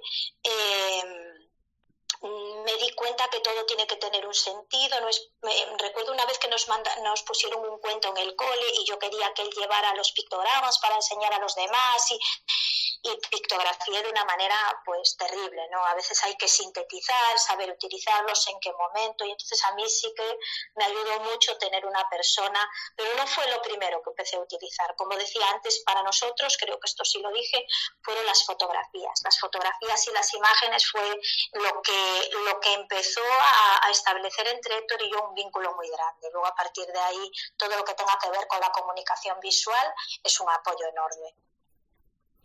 Muchísimas gracias, Paula. No sé si Marta quieres añadir algo.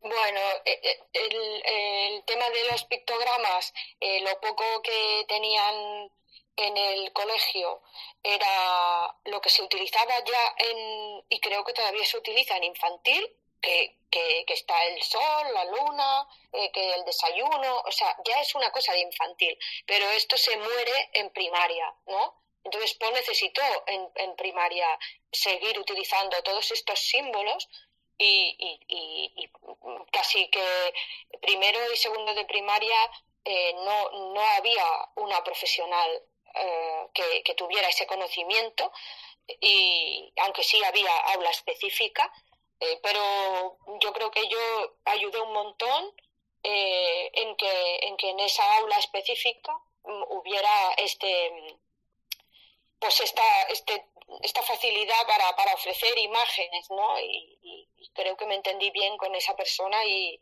en primero y segundo de primaria hubo un vínculo importante para que Paul tuviera todas esas imágenes en imágenes real y en, y en picto para que se le pudieran explicar eh, cosas o anticiparle cosas, ¿no? Yo también he hecho, pues como Paula, lo que dice, he cometido un montón de errores eh, haciendo una explicación, eh, llevábamos como, llevábamos una cartulina eh, doblada así como, como si quisiera ser una carpeta en, en, tres partes, ¿no?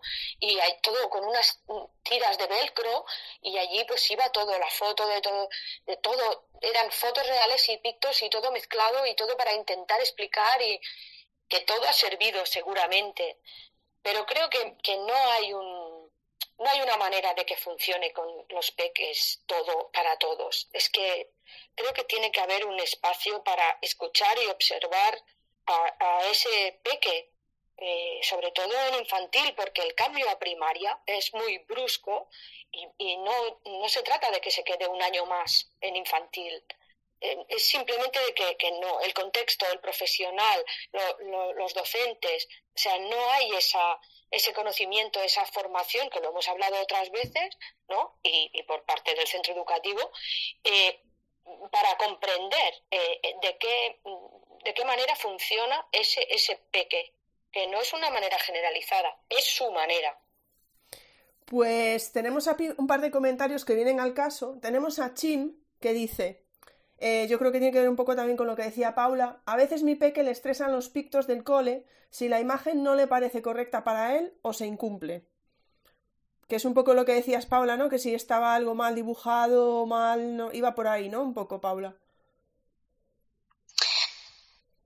Em, me puedes decir, no, no iba, me puedes decir, no, no iba por ahí. No, no, es que, es que, claro, es que puede mm, significar muchas cosas. Quiero decir, no sé exactamente cómo lo quiere decir, que a lo mejor le estresan las imágenes, a lo mejor si tú sí, pone que le estresan. claro, si tú tienes una forma de hacerlo eh, y, no, y no es la que tienen en el cole, pues a veces puede crear confusión. Yo cuando utilizaba lo que vienen siendo pictos, pitos, sí que, sí que utilizábamos los de Arasac porque era como un poco lo más generalizado y lo que iba a ver por ahí. Pero es verdad que en el cole eh, pues utilizaban para la asamblea eh, un tipo de imágenes más comunes a la infantil, ¿no? Sol, luna, eh, en casa, aquí, eh, bueno, pues una serie de imágenes, pero ellos mismos pues empezaron a utilizar un poquito los pictogramas de Arasac a raíz de que Héctor estuvo y sus compañeros a conocer. Pero, eh, insisto, y lo que decía Marta tiene razón, a lo mejor cada uno tiene su manera y su estilo y es importante que hagamos eh, llegar eh, al centro educativo pues mm, el manejo que utilizamos. O sea, que haya mucha fluidez en la comunicación para intentar todos llevar una, una línea que favorezca al niño, claro. Si le estresa, eso tienes que comentárselo. Vamos, bajo mi punto de vista, porque a lo mejor lo que hay que buscar es un sistema que, que, no, le, que no le estrese tanto o que, o que utilizan demasiados pictos o no sé. Sí que, sí que a mí me ocurrió eso, ¿no? Que pictografié demasiado, o sea, ponía cada palabra cada palabra del libro la intentaba poner con un pictograma, con el él, con el i, con, y no es tanto eso como tal vez hacer pues una síntesis, ¿no? Una síntesis. Pero bueno, no soy profesional de la, de la comunicación aumentativa, aunque me ha valido mucho, la verdad. Tenemos aquí una pregunta de estar orientados que dice, a lo mejor también es, la puedes responder tú, Paula, pero porque dice, entre dibujo y fotografía, ¿veis mejor secuencias fotográficas? Puede depender, ¿no, Paula? O en tu caso funciona, ¿no? A ver, la fotografía era que él la buscaba, ¿vale? Él me quería decir cosas y él quería señalarme concretamente lugares o escenas. Entonces él sabía dónde habíamos sacado las fotos y él acudía a la fotografía. A lo mejor si yo cojo fotografías de, de Google no tienen el, el, mismo efecto, ¿no? En mi caso funcionaban las fotografías porque él acudía a mis carpetas para intentar comunicarse. Pero eh, en el caso de los dibujos, poner dibujos o fotos, a lo mejor si está acostumbrado a que tú le hagas los, los dibujos sencillos, es, está, bueno, eh, yo creo que es más el manejo de cada uno, no creo que haya una regla general. Y yo tampoco soy profesional como para hablar en general, sino de mi caso particular. Dibujo fatal, todo hay que decirlo, pero mi hijo se apaña con lo que yo dibujo, la verdad. Bueno, seguro que igual que igual que Rotes y su familia ya van entendiendo a Mateo, pues yo creo que seguramente seguramente Héctor también te va entendiendo a ti, Paula, y a tus dibujos, seguro. Pues vamos a seguir porque teníamos una pregunta por aquí de, de, de la maestra Lu que va a estar la semana que viene con nosotros, que pregunta, pero os la dejo así porque va relacionada con la pregunta que teníamos nosotros aquí, que es, ¿llevaron o llevan un modelo de intervención en terapia para sus hijos? Esta era la pregunta, ¿vale? Que hace, que hace Lu. Y nosotras la pregunta que teníamos era, ¿vosotras o la familia habéis necesitado algún tipo de apoyo? Bueno, sí, la pregunta no es la misma. Vale, por un lado está la terapia, la terapia de, de los peques de Héctor de Poli de Mateo, y la pregunta que teníamos nosotros era, ¿Vosotros o vuestra familia habéis necesitado algún tipo de apoyo profesional? ¿Os habéis formado? Vale, estoy mezclando preguntas, Paula, pero vete por donde quieras de las dos o responde por separado. Yo creo que está un poco relacionado con lo que dije antes, ¿no? Yo, bueno, sobre todo al principio, aquello fue como, como lo que se dice, un pollo sin cabeza, ¿no? Quería todo, todo, todo lo que pudiera eh, solucionar, dar respuesta, facilitar. Yo intenté en la medida de lo posible, en lo que estuviera en mi mano, acudir a, las formaciones que tenía a mi alcance. A través de la federación en la que estaba se hacían bastantes formaciones. Eh, incluso, bueno, pues mm, mm, tuvimos una formación de Arasac, recuerdo yo, alguna de, algún centro que había hecho, pues sobre la comunicación aumentativa pues a través del dibujo y yo intenté acudir a todo. Todo eso está en mí, vale, todo eso me sirve y me ayuda. A lo mejor a día de hoy mm, no, no, haría tantas cosas como hice, pero porque ahora ya están en mí. Entonces, em, hay personas que a lo mejor no han tenido posibilidad de, porque claro, las terapias no me gusta mucho la palabra terapia, ¿eh? Em, Eh, como tal, ¿sabes? Eh, eh, reconozco que es, son profesionales que nos ayudan y nos dan herramientas tanto a mi hijo como a nosotros, ¿no? Pero la son privadas. Nosotros es verdad que nosotros hemos pedido siempre beca del MEC y que no tenemos una economía que digamos que podamos permitir y al final esto marca diferencias, ¿no? Estoy hablando del ámbito fuera de lo educativo, que en lo educativo pues ya hablaremos después. Y, yo sí he recurrido siempre a ese apoyo a mayores porque desde el principio me vi como imposibilitada abarcarlo todo. Y, y bueno, no... Mm, el camino que siguen con Héctor, lo que han seguido desde, desde Vínculo, este su, su terapeuta, no es una terapia con nombre, la verdad ella ha hecho pues un trabajo adaptado a las necesidades de Héctor, utilizando las herramientas que realmente están a nuestro alcance. Utilizamos también eh, el pictotraductor. Yo lo utilicé durante mucho tiempo, incluso lo utilizaban sus hermanos para escribirle cosas y en el cole tenían la contraseña. Eh, de aprendices visuales tenemos, eh, le gustan mucho los algunas historias que hay creadas de, Fundación Oranges y después eh, pictoaplicaciones que son también del pictotraductor, que hay como pictocuentos. ¿no? Él, él, él, al final ha descubierto más herramientas buceando todo eso, el propio Héctor, que yo. Pero, pero sí que es verdad que alguien nos ha tenido que abrir, digamos, ese camino, que yo, por, por no porque a lo mejor no le dedicara horas a investigar, es que soy una madre. Y entonces sí que es verdad que me, que me eh, que invertí un dinero en, en, el apoyo y en lo que pudiera ser porque bueno eh, lo que podía y que y que habrá personas pues que no tengan esta posibilidad porque lo que da eh, a nivel seguridad social lo que viene siendo la atención temprana eh, eran 20 minutos a la semana y, no trabajaban especialmente la comunicación, no trabajaban al menos en la misma línea.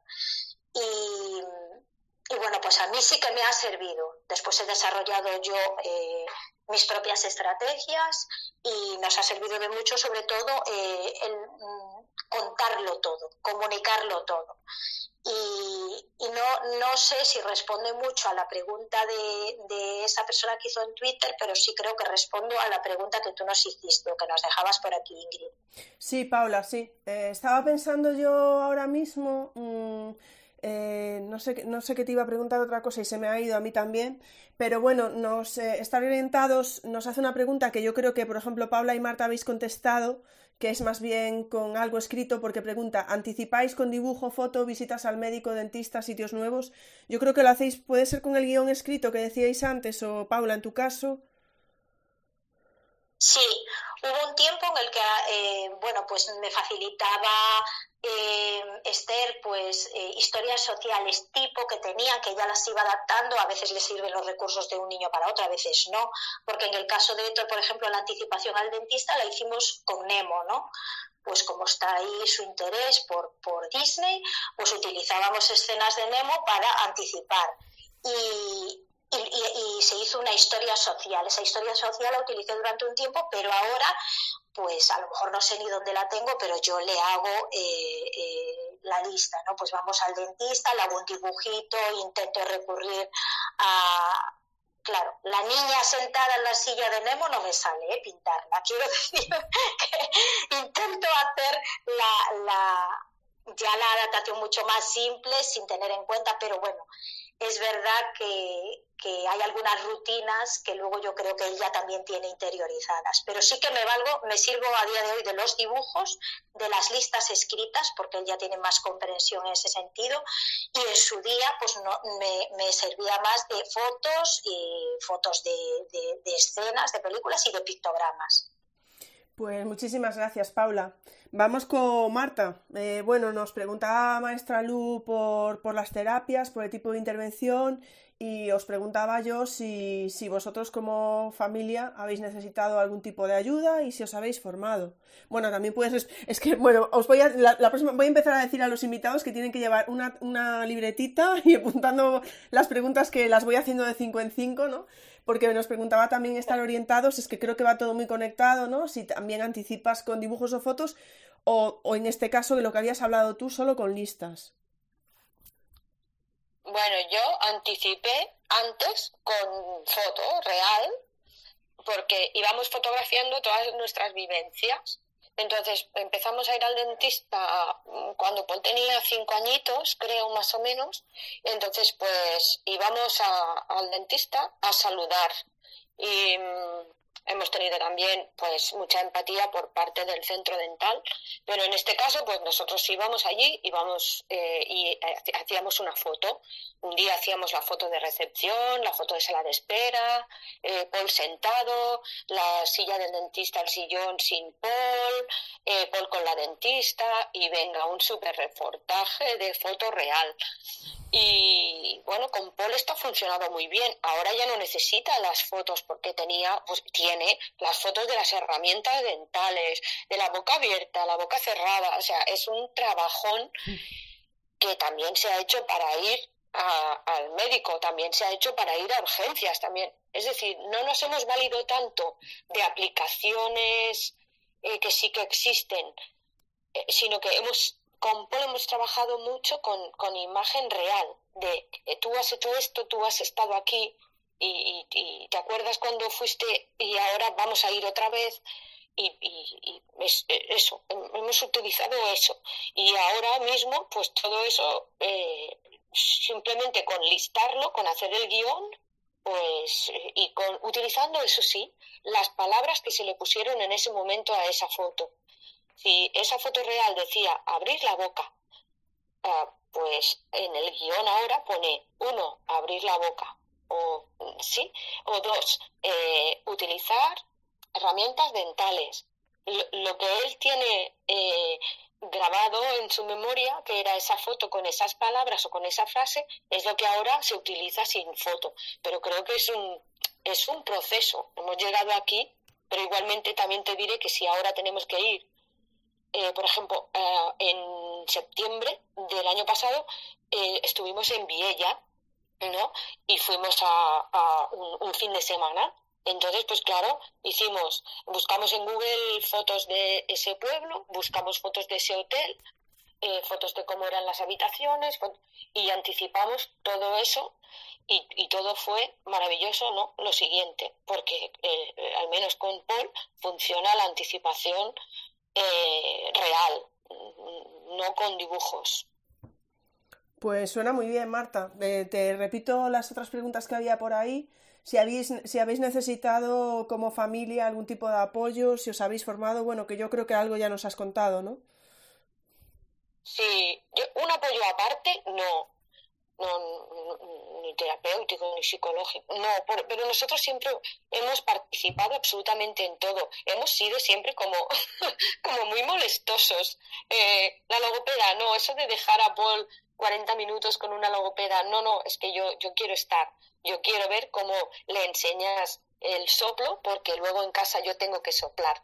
Entonces, los primeros años eh, nos formamos activamente porque en la época entre 2010 y 2016, pues lo que yo viví ¿eh? con, con, mi marido, que fue donde, donde pude conocer pues a Paula, a Belén y a otras muchas familias, ¿no? Eh, las formaciones eran presenciales, Muchos, muchas familias nos movíamos mucho por toda España. Entonces, nosotros aquí en Barcelona y Tarragona hicimos eh, pues eso, muchas cosas, pero también en Valencia, en Zaragoza, en Madrid. Y entonces, pues claro, toda la oportunidad de conocer en persona a otras familias eh, lo que explican, lo que cuentan sus recursos, compartir. Hoy en día se hace todo telemáticamente y probablemente pues sea igual de interesante, pero yo lo viví de, de otra manera. Y, y nosotros por lo que íbamos aprendiendo de todas estas familias y estos profesionales que explicaban pues eh, sus teorías, ¿no? Pues em, al final eh, siempre queríamos estar donde estaba el niño haciendo lo que hiciera el niño. Si eran caballos, pues nosotros estábamos en los caballos o subidos a otro caballo. No sé si me explico bien. Sí, Marta, te explicas, te explicas perfectamente. Claro que sí. Pues muchas gracias. Eh, Rotes, vamos contigo. Eh, te repito, recuerda esas preguntas por ahí. Sí, vamos, más o menos me he enterado, creo. Nosotros anticipamos a Mateo también para, toda, para todas las situaciones. Eh, lo que pasa es que como él ya os digo que donde se encuentra más cómodo es en el tema de, de los gestos, pues por ejemplo por las mañanas muchas veces mientras le estoy ayudando para que se vista, ya le estoy anticipando. Primero vamos al cole, después vas al comedor, luego va mamá en el coche, te recoge, vamos a casa y en casa pues por ejemplo, pues su recompensa o lo que él quiera después del día. Y él normalmente eh, comprende la secuencia y después me dice, por ejemplo, algo de lo que va a pasar por la tarde, porque su hermano juega baloncesto dos veces por semana y su padre se lo lleva y mientras él está en una zona anexa que hay, que, que tiene como mucha hierba y tal, y él lo ha definido como el campo. Entonces él te dice, ¿y al campo? Pues sí, al campo esta tarde. Y también cogemos todas las noches una especie de cartulina plastificada con una línea temporal y en ella hacemos un resumen de lo principal que haya hecho durante el día, porque esa la lleva al cole y la expone al día siguiente en la asamblea. Entonces, no es que sea algo detallado de todo lo que se ha hecho minuto a minuto, pero sí lo principal que haya hecho a lo largo del día, tanto si ha estado asistiendo a, terapia ocupacional como al fisio, o si hemos ido a comprar, o si hemos celebrado algo en familia, y entonces lo repasamos con él y al día siguiente él lo expone en clase con, para sus compañeros. Y nosotros, básicamente, formación específica tampoco hemos hecho. Vamos aprendiendo con él y de él. Eh, porque al no usar un solo lenguaje aumentativo alternativo, ni lengua de signos, es porque no presenta interés, eh, y al tener esa mezcla de sujetos, de la tablet, del signari, pues lo que hacemos es ir a su ritmo pero tratamos de aprender todo lo que podemos sobre, sobre todos los medios que él utiliza. Es complicado pues porque es una gama muy amplia, pero, pero bueno, es el sistema en el que nos hemos encontrado nosotros, en el que Mateo se siente cómodo y donde él se sienta cómodo nosotros lo vamos a estar también. Tenemos la suerte de que contamos con el apoyo de todos sus especialistas, de los tutores y que trabajamos todos a una y yo creo que eso pues está facilitando mucho las cosas. Mateo está empezando a leer también de forma globalizada las palabras, se dieron cuenta que, que, tenía facilidad para, para ese método y bueno, nos queda, ya os digo, muchos años, los avances hay veces que parece que son muy, muy, muy lentos, otras veces parece que en cuestión de meses pega un tirón enorme, eh, otras veces parece que hay un estancamiento, pero lo importante es que, que seguimos avanzando. Eh, una pregunta que me ha surgido ahora escuchándote, Rotes. Eh, antes de tener a Mateo, ¿habías tenido alumnado TEA o CEA ya en tus clases? No, no, curiosamente no. Había tenido otros perfiles, pero, pero TEA no. Eh, de hecho, ahora, por ejemplo, en nuestro, en nuestro cole sí que tenemos un alumno en tres años y yo creo que, no, que nos ha ayudado a todos pues para, para trabajarlo porque estamos todos loquitos con él porque es que es para comérselo. Y, pero yo concretamente no había tenido ninguna experiencia, había tenido de, de otros tipos, pero con alumnado TEA no. Pero vamos, esto es un aprendizaje continuo. Pues vamos a pasar eh, precisamente al lado educativo, pero quería hacer una apreciación, porque aquí hoy tenemos a tres mamás. Eh, esto yo había invitado a algún papá, pero no podía, no podía venir, pues eh, bueno, pues tuvo unas circunstancias, se puso un poco mal el peque y tal, y entonces al final pues tuvimos que dejarlo. Pero no sé si alguna de las tres, porque esto no, no lo hemos hablado, ¿no? Pero muchas estáis hablando de, bueno, de, del papá, de vuestros maridos, y queríais hablarnos algo, un poquito de, ese papel, ¿no? Porque al final estáis aquí tres mamás, pero yo creo que ese papel también es importante. No sé si queréis decir algo al respecto, alguna de vosotras. bueno, se lo he lanzado, sí, venga, rotes. Bueno, yo solo puedo sentir admiración por, por, el padre de Mateo porque la implicación muchas veces eh, leemos y escuchamos que el hecho de tener hijos con alguna dificultad a veces o te une o, o incluso te llega a separar. En nuestro caso hicimos una piña, pero es que él asumió una responsabilidad tremenda. De hecho, es la persona que, lo lleva y lo trae a todo tipo de, terapia y de, lugares donde tenga que ir eh, para que yo esté aquí ahora mismo. él está encargándose, lo estaba bañando, estaba con él. Siempre hemos hecho, toda la, crianza ha sido compartida.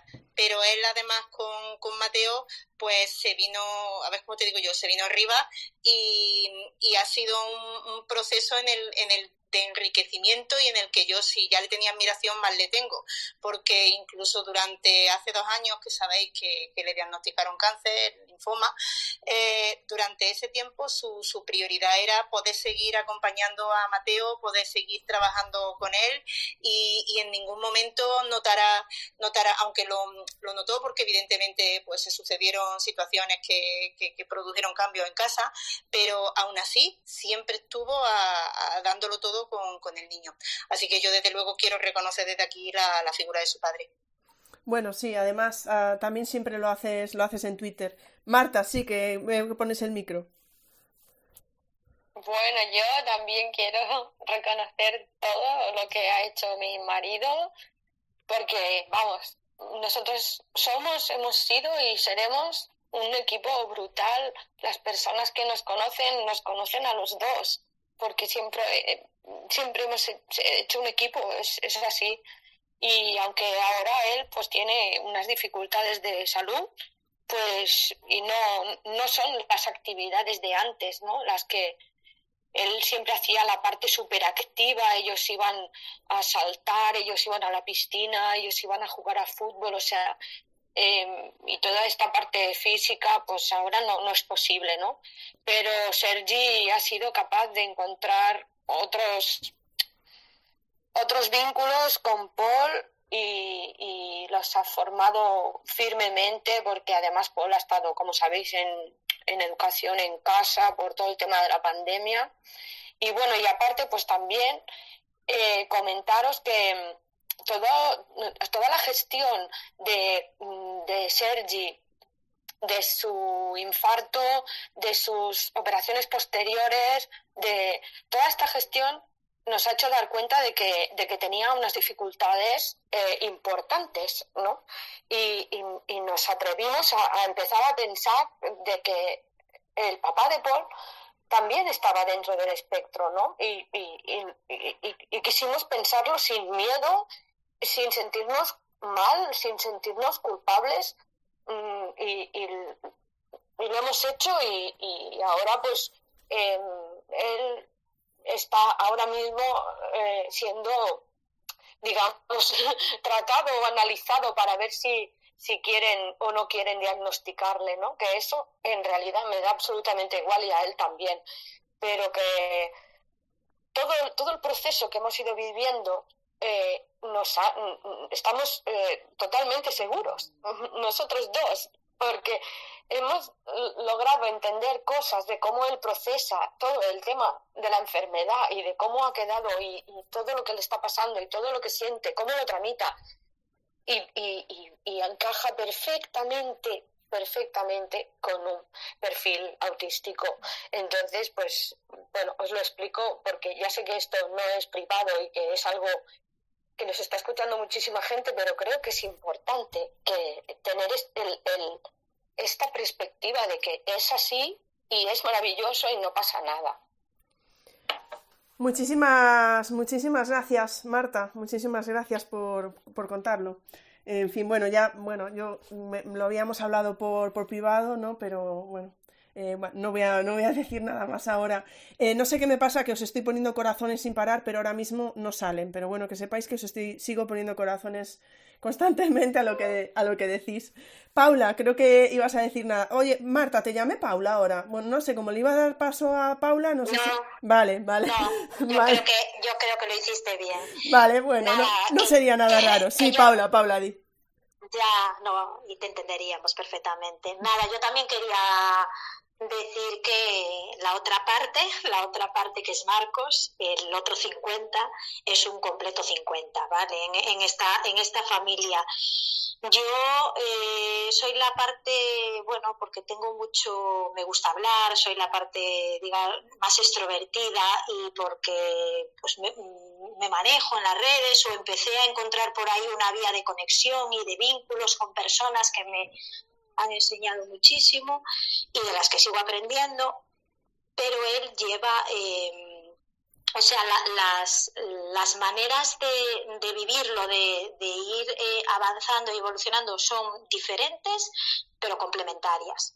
Eh, yo tengo a veces la labia y él tiene la paciencia, ¿no? Yo no tengo la paciencia que tiene él y, y aprendo y admiro Mm, que, que, necesaria es su paciencia para, para nuestra familia, ¿sabes? Y, y, realmente Héctor necesita que la gente sea muy paciente, porque mm, normalmente lo que le pasa a la gente es que pierde rápido los nervios. Y yo, mm, por desgracia, tiendo a perder los nervios y es gracias a su padre que estoy aprendiendo y haciendo un proceso de mirar para adentro y de, y de intentar eh, manejarme y transformarme para que, porque mm, tengo mucho que aprender. Entonces, él tiene una paciencia infinita, tiene una conexión con Héctor maravillosa, y aunque yo soy la que va a charlas, la que va, y la que es la cara visible, tal vez él tenga un peso que, que, no tenga el reconocimiento, digamos, social que debiera, pero que yo se lo doy aquí, que tiene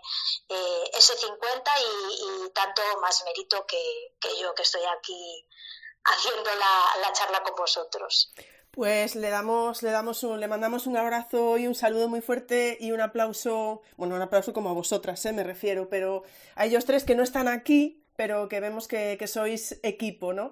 Ya os dije, quería haber tenido a un papá eh, que lo había, lo había localizado y tal, y estábamos hablando, pero bueno, como tuvo ahí unos problemillas, pues no pudo estar, pero no queríamos dejar de, señalar que también están ahí, ¿no?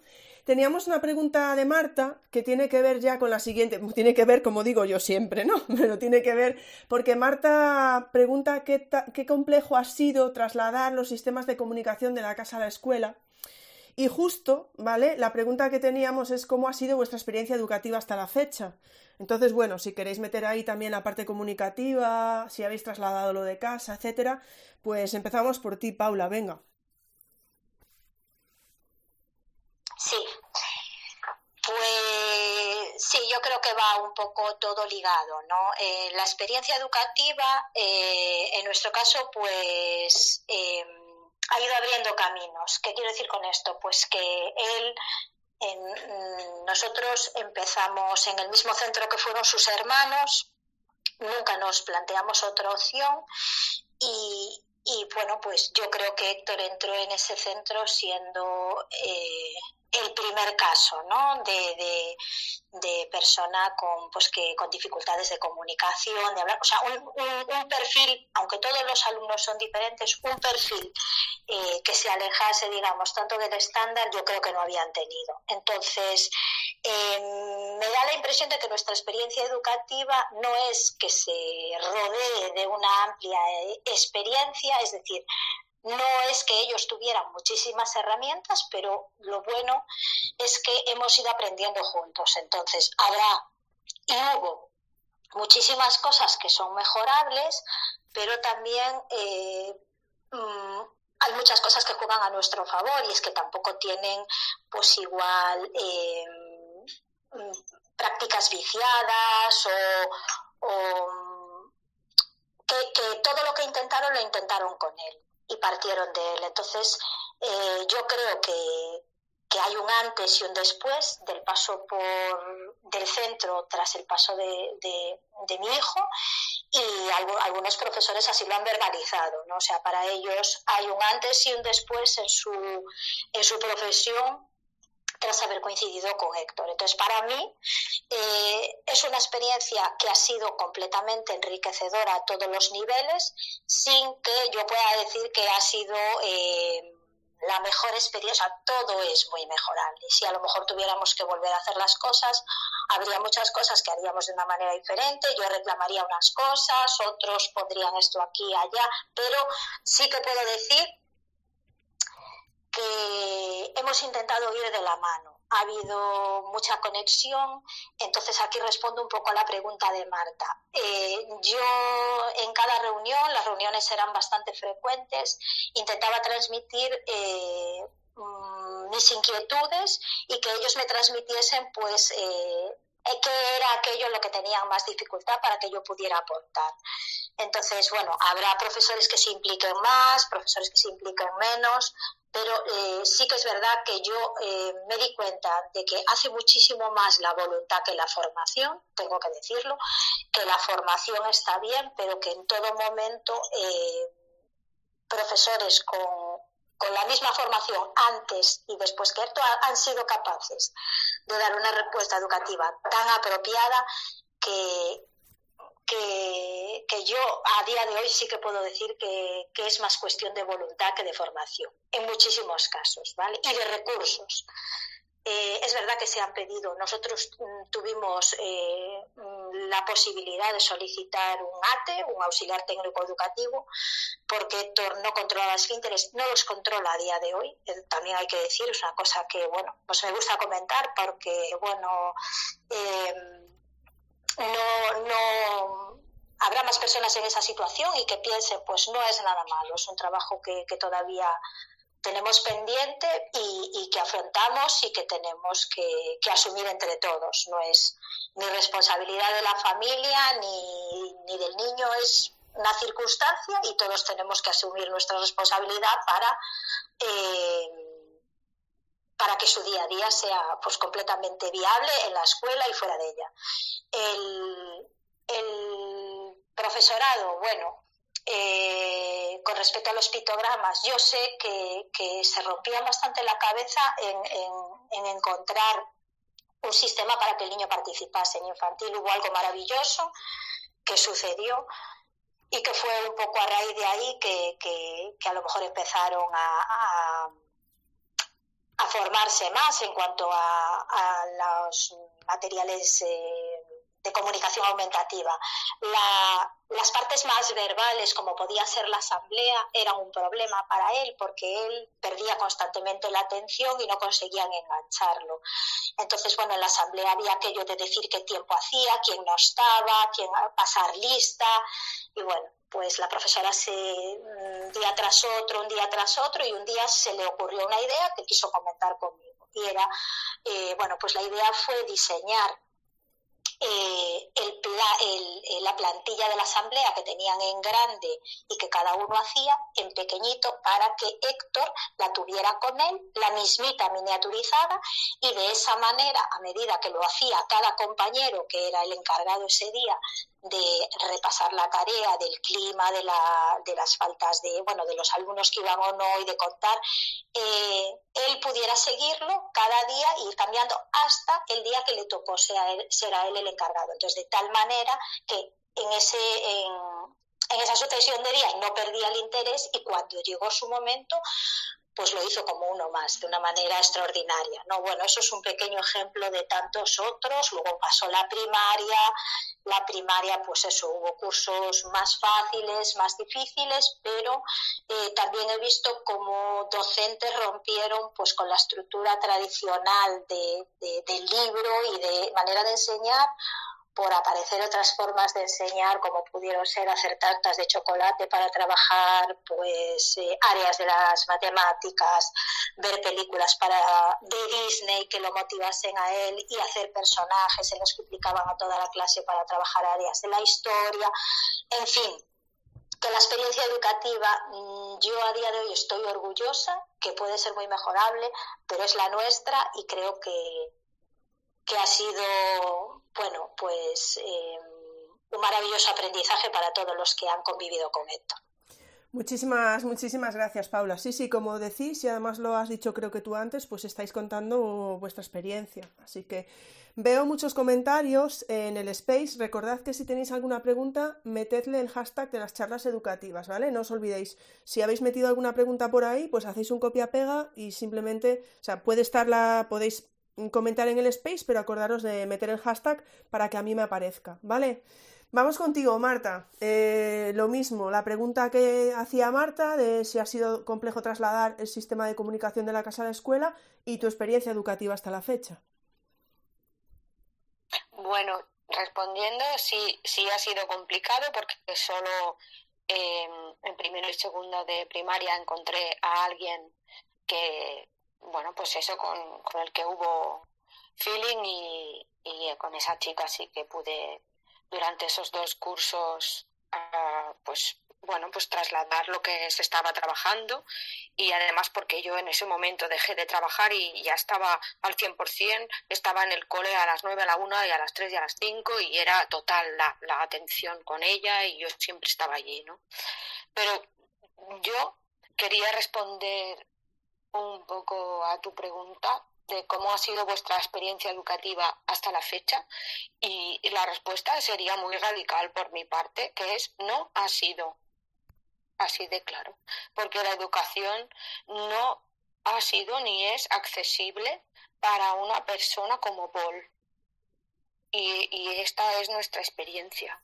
Paul es un niño tecnológico 100%, que así, pues igual que han explicado mis compañeras, eh, y, y, no, no, eh, el colegio no ha sabido, no ha sabido aceptar eso eh, cuando era más pequeño y pasó a, a ciclo a ciclo medio, o sea, tercero y cuarto, eh, era un momento muy importante para él, todos los trabajos a través de la tecnología desde pequeño, como ya os conté la otra vez, desde los tres años y medio que Paul utiliza iPad, entonces es un, es un hombrecillo Apple, porque lo es y tiene unos conocimientos impresionantes, o sea, yo aprendo con él.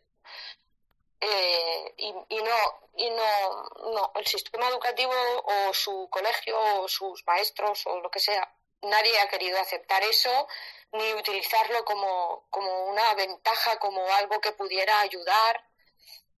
Y también quería eh, trasladar una sensación que tengo. Eh, nosotros luchamos mucho para seguir en, en, la escuela ordinaria y pasar también eh, al instituto ordinario bueno, y no, no pasó porque por la pandemia y bueno, y un montón de, de cosas que se sumaron, pero ahora que tengo experiencia también en educación especial, yo en el caso de Paul, es decir, esto es únicamente en el caso de mi hijo, creo que tengo la misma sensación en la ordinaria que en la especial, porque tampoco he conseguido en la especial que nadie introduzca nada de lo que Paul ah, sabe de lo que Paul, cómo gestiona Paul, ah, cómo mm, trabaja Paul, entonces todo el mundo se maravilla, ¿no? De cómo gestiona los contenidos en casa. Pero es que igual de bien los puede gestionar los contenidos en el aula, si alguien atiende. Es decir, no he notado ninguna diferencia. Em, los textos que ahora, por ejemplo, tiene en la especial son textos sin adaptación, textos sin imágenes, textos sin, o sea, textos que no se ahorran las palabras paja. Mm, no, no, no, no, le encuentro sentido a esto, no. Ha sido una, una decepción, porque siempre me han vendido la película, ¿no? De que la especial era, pues, claro, allí estaban los mejores especialistas o los que... Y no digo que no, ¿eh? No, no, solo digo que en el caso de, de la accesibilidad a los contenidos, al aprendizaje, pues tengo la misma sensación de la ordinaria que de la especial. Pues vaya, pues pues vaya dos experiencias más diferentes. Qué pena, Marta. Marta, que si veis ahora el hashtag de las charlas educativas, ha metido un par de fotos muy bonitas. Pero bueno, has dicho que, en, tu, en el tweet que has metido ahora, Marta, has puesto que ha vuelto al piano, pero parece que ya no, ¿eh? No lo sé. No, porque creo que, porque es que, claro, él utiliza tres tablets para grabar diferentes pistas. Entonces, lo que ha tocado, ahora lo ha grabado. Y ahora lo que está haciendo es, mm, está haciendo, no sé, eh, yo lo llamo como expresión corporal, porque, porque va por casa um, y va haciendo, pues eso, es que es expresión corporal, no, no sé cómo llamarlo, porque no son bailes ni, no, él está mm, ¿cómo lo diría? Es que no me sale en castellano. A veces me pasa eso. Pues, ah, pues dilo en catalán, no pasa nada. A ver si... En catalán lo digo, sí. está Gaudín. Ah, disfrutando. Sería, está disfrutando de su creación musical. Y entonces, pues claro, ahora está por aquí que lo escucho, cómo va moviéndose y todo, y, y, sí que se escucha música, pero claro, no es tan potente como antes que estaba tocando. Pues nada, os pasáis por el hashtag. Eh, de nuevo, recordad los que estáis en los comentarios que si tenéis alguna pregunta, meted el hashtag, ¿vale? De las charlas. Rotes, en tu caso, ¿ha sido difícil pasar la comunicación al cole y la experiencia educativa hasta la fecha? Pasar la comunicación al cole no tanto porque es verdad que siempre he tenido la suerte de tener una comunicación, valga la redundancia, fantástica con, los tutores de Mateo. Y siempre han estado abiertos a escucharnos a nosotros y a coordinarse con los centros donde él trabaja, con otros especialistas. Entonces hemos tratado de llevar siempre a una eh, todo eso y la verdad es que ha beneficiado muchísimo a Mateo. En la experiencia educativa, pues yo primero tuve un encontronazo y grande con el equipo de orientación que lo, que lo valoró para, para el dictamen de escolarización. Cuando él estaba en la escuela infantil y llegó la hora de escolarizarlo, pues a pesar de haber entregado pues todos los documentos de que Mateo tenía también una parálisis cerebral y una lesión, en el dictamen ponía que no se justificaba el trastorno del desarrollo con ninguna causa neurológica y además lo cerraron con candado. Entonces Mateo entró con modalidad B en mi centro, en aula ordinaria, con apoyo de PTE y AL. Pero ¿qué pasa? Que era un grupo de 25 niños y no estaba solo Mateo con dictamen, es que había dos dictámenes más y era una clase muy complicada y una clase de tres años eh, que requiere una atención absoluta por parte del tutor para poder atender a todos los niños en sus necesidades. Eh, la PETIS que teníamos en el aula estaba compartida con otras, entre ellas con la mía, que yo también tenía dictámenes de escolarización en clase y, la chica pues era un recurso a disposición de todos los niños que, la tenían en su, en su dictamen.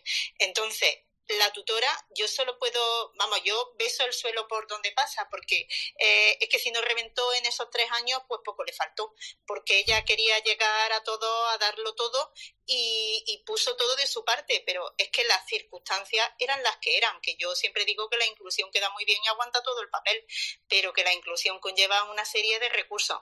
Y si en una aula tan compleja mm, la tutora es la que tiene que darlo todo y abarcar a todo porque el PT tiene un censo impresionante y solo hay uno y no puede darle más horas de las que le daba, por ejemplo, a mi hijo, o si la L, como era en mi caso de mi centro, estaba compartida con otro centro, tampoco podía darle las horas que él necesitaba. Si la PETI también está compartida porque es un recurso que también tienen derecho otros niños, pues la verdad es que al final la carga y la sobrecarga recaía en la tutora. Fueron tres años de educación infantil muy complejos.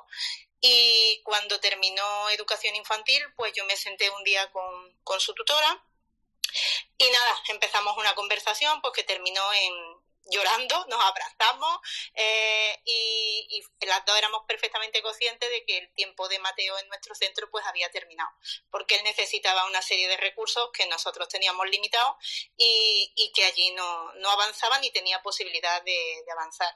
Muchas veces cuando hablamos de inclusión, y aquí pues sí que me pongo reivindicativa, eh, la educación es un derecho de todos los niños de los nuestros también. Y esos recursos que están compartidos y que la administración, porque yo protesté por el tema de la PETI y me decían desde delegación que bastante suerte teníamos con tener una PETI en el centro. O sea, pues ya está, pues nada. En el papel el tema de la inclusión es maravilloso, pero en la realidad si no dispone de los recursos necesarios, el perjudicado al final es el alumno y el tutor, porque la carga emocional que se lleva para trabajar con un aula de estas características es enormemente grande. Así que al final hablamos con la orientadora, a Mateo se le cambió el dictamen de escolarización y pasó a modalidad C. Aula ordinaria, o sea, es aula específica en centro ordinario. Eh, tuvimos la inmensa suerte de que muy cerca de mi cole hay otro colegio público fantástico con dos aulas TEA y en una de ellas entró Mateo porque había quedado una plaza desde ese día pues la historia cambió al 100%. Eh, yo lo mismo, para su tutora solo tengo palabras maravillosas. Allí tienen, son cinco niños los que hay en el aula. Eh, tienen una petis para ellos a tiempo completo, eh, tienen a él prácticamente mi hijo todos los días, tienen también un aula sensorial, tienen un piso que han montado de transición a la vida adulta, que, es prácticamente el único centro público eh, que, que, lo tiene, o sea, en un colegio, que no lo tenga en un IE, sino en un colegio, y trabajan con los niños maravillosamente bien. Tienen un proyecto y un programa con ellos que es, mm, vamos, solo tengo palabras de agradecimiento. Van a todos sitios, han ido desde la Filmoteca de Andalucía, eh, vamos, creo que esta mañana he estado yo firmando a través de y pasen la autorización para, ahora van a coger otra serie de actividades extraescolares eh, y yo desde que Mateo está en esa modalidad mm, me siento muy afortunada. Hubo un una transición compleja que fue la de la del confinamiento, que eso sería para otra historia de cómo afectó a, nuestros niños el tema del confinamiento. Y cuando volvió coincidió también con el diagnóstico de su padre. Así que todos esos cambios pues conllevaron también una modificación de la conducta de Mateo que empeoró. Y pues nada, nosotros siempre hemos estado abiertos a que si en algún momento su tiempo ahí también había terminado y necesitaba otro recurso, otro centro, pues escucharemos, valoraremos y tomaremos las decisiones que sean mejores y más acertadas para, para Mateo, no para nosotros. Pero este año con la normalidad que, que, tenemos ya en casa, digamos, pues la verdad es que Mateo ha cambiado mucho. Su señor tuvimos una tutoría y me dijo que está fantástico, que trabaja solo, que demanda menos atención, sigue siendo un trasto porque en la cabeza de Mateo idea buena y la justa. Eh, el otro día vino con un pantalón cortado porque, no sé, ha dado por la peluquería ahora, eh, y, o su pelo o la ropa que pille. Pero vamos, que estamos muy, muy, muy contentos y, muy orgullosos del centro en el que está y de cómo están trabajando con él. Y estoy muy orgullosa de cómo trabajó la tutora porque, mm, lo vuelvo a repetir, en educación infantil fue un reto trabajar con, con esa clase y, sin embargo, ella la sacó adelante. Que mi hijo no haya podido continuar y a mí, pues muchas veces cuando veo a los que son sus compañeros, que ya están en cuarto de primaria, no dejo de sentir muchas veces un pellizco porque sigue siendo la clase de mi hijo. Eh, pero a día de hoy solo puedo agradecer los, avances que está teniendo al estar en otro centro en el que dispone de los recursos que él necesitaba. Muchísimas, muchísimas gracias, Rotes. Mira, nos pregunta Chin, que a lo mejor lo quieres contestar tú y luego se lo paso a Paula y tengo otra pregunta para Marta. Eh, Chin dice, me da miedo pensar cuando le toque cambio de profesora. ¿Algún consejo en este sentido, Rotes? ¿A ti te da miedo ese, eh, ese posible cambio? Mm, yo no, no suelo tenerle miedo, miedo a los cambios. Yo soy de las que creo que, que todo cambio es una oportunidad de, mejorar. Yo lo que sí trato siempre sea la persona cuando ha cambiado de centro de atención temprana o cuando cambia de terapeuta o cuando cambió de tutor, de tener lo antes posible con esa persona una reunión y, y de tratar de que a partir de ese momento sepa que estamos a su absoluta disposición para, para coordinarnos con, con ella o con él, para coordinar los centros a los que asiste Mateo, porque está claro que cuando todos trabajamos juntos la cosa funciona mucho mejor y es mejor para todos, porque una cosa descubren uno, otra cosa descubren otro, otra descubrimos nosotros, y cuando todo eso se pone en común, al final el beneficiado es el niño y el avance es mucho mayor. Así que de momento tal vez también porque mi experiencia ha sido muy positiva, pero hasta ahora sí, sí he sido muy receptiva. Ya te digo, quitando el equipo de orientación que lo valoró en su momento, yo mi, las personas que han trabajado con él, los profesionales que trabajan a día de hoy con él, pues chapó. Para la administración, vamos, un negativo enorme y mi suspenso absoluto porque nos queda mucho para trabajar en inclusión, pero es que sin recursos no vamos a poder avanzar. Perdón, que estaba como tosiendo. Eh, bueno, y creo que va a salir porque como la grabación la hago de otra manera, pero bueno, da igual, pues perdón por el, por, por el toser. Eh, ¿Qué iba a decir, Paula? Eh, en tu sentido, en, en, en, tu caso, ¿quieres recomendar algo a Chin que nos dice, me da miedo pensar cuando le toque cambio de profesora? ¿En tu caso te da miedo? ¿Algún consejo para Chin? Bueno, entiendo que está contento con la profesora. Hay algunos casos que es al contrario, que ven la luz cuando cambia de profesora. O sea que existen, bueno, experiencias de todo tipo. En nuestro caso, la profesora que tuvo tercero y cuarto fue, desde luego, la de infantil muy bien, como comentaba antes, pero la de tercero y cuarto fue, eh, bueno, yo hablo constantemente de todo lo que vivimos con ella y de, y de todo lo que aprendimos a su lado y de cómo, de cómo transmitió a todo el grupo. Eh, la capacidad que tuvo de, de, de, que se veía en la mirada de, de, todos esos alumnos lo que, lo que ella eh, inculcaba cada día en sus clases. ¿no? Eh, cuando llegó quinto, quinto y sexto sabíamos que iba a cambiar de profesora. Existía una mínima posibilidad de que esa profesora continuase siendo la misma, ¿vale? Eh, habrá personas que dirían, jo, como funciona con esa profesora, ojalá que siga quinto y sexto. Yo tuve una conversación muy bonita con esa profesora, y la profe Bea, y le dije, Bea, eh, a ver, realmente yo sería feliz eh, si tú continuases con él hasta sexto, ¿no? Porque sé cómo trabajas, el niño va a aprender muy bien, todos estamos... Pero es que no puede caer, mm, bueno, esto fue lo que yo le dije, eh, sobre ti esa, esa, responsabilidad tampoco. Yo eh, sé que otros tienen que continuar lo que tú has empezado, otros tienen que aprender contigo, otros tienen que ver cómo tú lo haces y ser capaces de continuar este buen trabajo. Es un riesgo, ¿no? Que de repente cambies y que otros no lo van a hacer tan bien.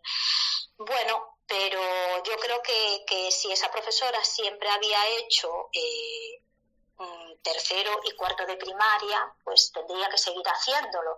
Y, y, sí que eh, me parece muy importante lo que comentaba Charo, que la nueva profesora, y así lo hicimos, que iba a venir, en este caso eran casi todo mujeres, por eso digo profesoras, eh, pues conociese antes al niño, eh, ya que estaban en el mismo centro, sus maneras de manejarse, los materiales, eh, bueno, mostrase el interés que mostró esta profe Bea antes de empezar con él. Y aprender y, es que ella decía, aparte me va a tener a mí aquí, ¿no? Es, es más complicado y ya lo, enfocaré cara la última pregunta, cuando cambias de centro totalmente, ¿no? Pasas de un, de un CEI pues a, a un IES, a un instituto, porque aquí, claro, no hay tanta continuidad, pero yo no le tendría tanto miedo.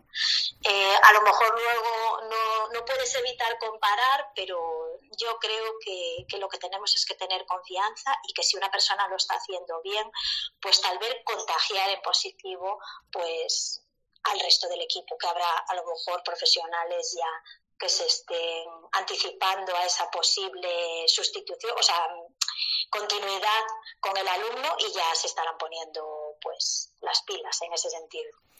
Pues muchísimas gracias, Paula. Y Marta, no quiero pasar a la última pregunta del Space ya, sin preguntarte a ti, em, escuchando a, Paula y, a Charo, em, no sé qué sentimiento puedes tener tú cuando tu experiencia ha sido tan mala y si en algún momento sigues pensando a lo mejor cambiar de colegio o... Bueno, yo voy a ser muy sincera. Yo ya he elegido cuál es el proyecto que quiero para Paul. Lo he elegido con él y con su padre. Lo hemos elegido los tres. Y este proyecto evidentemente está fuera de, la enseñanza obligatoria. Es decir, hemos em, proyectado lo que vamos a hacer cuando Paul por fin pueda salir de la educación obligatoria. No sé si eso te puede responder. Sí, ah, yo creo que me responde Marta. Ah, además, o sea, perfectamente, me has respondido. Eh, es, vale, es, que, es, que es, muy duro porque esto no va en contra de docentes, no va en contra de centros educativos, no, no va en contra de ordinaria ni de especial. Es el caso de Paul. Paul piensa muy deprisa. Eh, cuando tú le pones eh, algo, él ya ha ido allí tres veces, tiene un cerebro que va súper rápido, no le alcanzo muchas veces. Entonces, esto eh, en el colegio ¿no? les ha causado muchísimos... No, es que no sé si, si, cómo explicarlo mejor, qué palabras utilizar para que se entienda. Yo creo que Paul ha necesitado pues una atención para Paul, igual que la necesitan todos los niños y que ese tiene que ser el futuro del sistema educativo que espero que algún día eh, se pueda crear de, en esta fórmula, ¿no? Es decir, que una cosa sea accesible para todo tipo de mentes y entonces todo tipo de mentes podrán aprender. Pues sí, Marta, no, te explicas muy bien, ¿eh? se te entiende perfectamente y además es que tampoco se trata aquí de disculparse, porque yo creo que cada una está contando su experiencia y a partir de ahí se te entiende perfectamente y con lo que estás contando, pues eh, bueno, em, yo desde luego entiendo perfectamente lo que estás diciendo, perfectamente, perfectamente, perfectamente, que es lo que estoy repitiendo sin parar. Vamos con la, vamos con la última pregunta que tenemos en el Space. Mm, lleváis aquí dos horas, luego os comento una cosa también, pero ¿qué recomendarías, Paula? A los docentes que cuenten con alumnado no verbal en su aula en referencia a la relación con las familias o en referencia a su trato con los propios peques? Bueno, pues un poco desde la experiencia y desde lo que yo he vivido que hay que aprender más del lenguaje que utilizamos las familias, ¿no? O sea, eh, que haya un trabajo colaborativo es indispensable, pero aprender de el lenguaje interno que tenemos las familias, ¿no? Cómo las familias mm, mm, tenemos tres, en mi caso, tres hijos, tres hijos diferentes y todos ellos forman parte de la familia. Pues lo ideal en una escuela sería que cada uno de sus alumnos fuese parte de esa escuela, no que estuviéramos hablando de incluir a ese alumno. ¿no? La palabra inclusión, que ya está bastante manoseada, eh, existe porque existe la exclusión, ¿no? porque se excluye a alumnado. Entonces, yo recuerdo en uno de los cursos que, que sucedió algo, ¿no? que sucedió en, en un carnaval. Héctor en lleva muy mal los festivales de carnaval. Antes no le gustaba disfrazarse, ahora le apasiona, pero siempre el momento del festival es muy desestructurado y siempre sale mal. Hasta el día de hoy nunca ha salido bien. Otras cosas han salido muy bien, excursiones y tal, pero ese momento, pues bueno, sigue siendo pues un, un reto para nosotros para él especialmente. Y, lo respetamos eh, en, que no le apetezca participar o en que lo intente y que llegue el momento y que no lo haga. Eh, ¿Qué sucede? Que pues recuerdo que, que hubo muchos cursos que me decían casi es mejor que el día de hoy no venga, ¿no? Porque ya sabemos, este planteamiento a mí nunca me gustó. Eh, en uno de los cursos intentó que fuera, pero pues a mitad de del día nos llamaron que había que ir a buscarlo porque él estaba pues bastante mal, que, que solo se quería ir para casa, que lloraba y bueno, eh, yo podía empeñarme en que no, en otras ocasiones así fue, porque bueno, pues como digo, hemos pasado por todo tipo de circunstancias, no todas han sido positivas, aunque mi, mi, mi balanza siempre pesa más lo positivo. Y tras, tras, recoger al niño en aquella circunstancia, la maestra me dijo, es que, es que la inclusión está muy bien hasta que, hasta que el, niño lo pasa bien, ¿no? O sea, hasta, hasta que no empieza a estar mal, ¿no? Hasta que le hace daño. Y yo, y yo es que mm, no era en sí lo que me estaba diciendo. ¿Por qué para referirse a mi hijo estaba hablando de inclusión? Mi hijo lleva desde los tres años en el centro y estábamos en sexto y me estaba hablando de que la inclusión estaba bien hasta, o sea, podía haber salido mal con cualquiera de los niños, el mío tendría más papeletas, pero mm, no me gustaba que para referirse a mi hijo tuviera que referirse como la inclusión está bien. No, él es un alumno más, en este caso, este, esta actividad pues, pues le cuesta y nos lo tenemos que llevar y háblanos en esos términos. No me tienes que estar constantemente recordando que el niño está aquí por sus circunstancias, modo inclusión. Igual no me explico bien, pero la verdad es que el término en ese momento me sentó como una losa, ¿sabes? No, no estaba entendiendo que un niño lleva allí, no, no se sintiese parte de ese grupo, que, que, que se sintiese que el niño está incluido, no que formase parte. Entonces, bueno, entiendo que muchas veces tenemos que trabajar un poquito más el, el, lenguaje, porque el lenguaje crea realidades y al final esas realidades, pues no, las, las trabajamos entre todos. Y por otra parte también la mirada, ¿no? La mirada y, y, lo que pensamos, porque al final lo verbalizamos lo que pensamos. Y aunque nos podemos equivocar, esta, este comentario lo hizo en varias ocasiones refiriéndose a mi hijo. Entonces, que se debe de aprender un poco de las familias, del lenguaje de las familias, porque las familias eh, no incluimos a nuestros hijos. Las familias lo somos con nuestros hijos.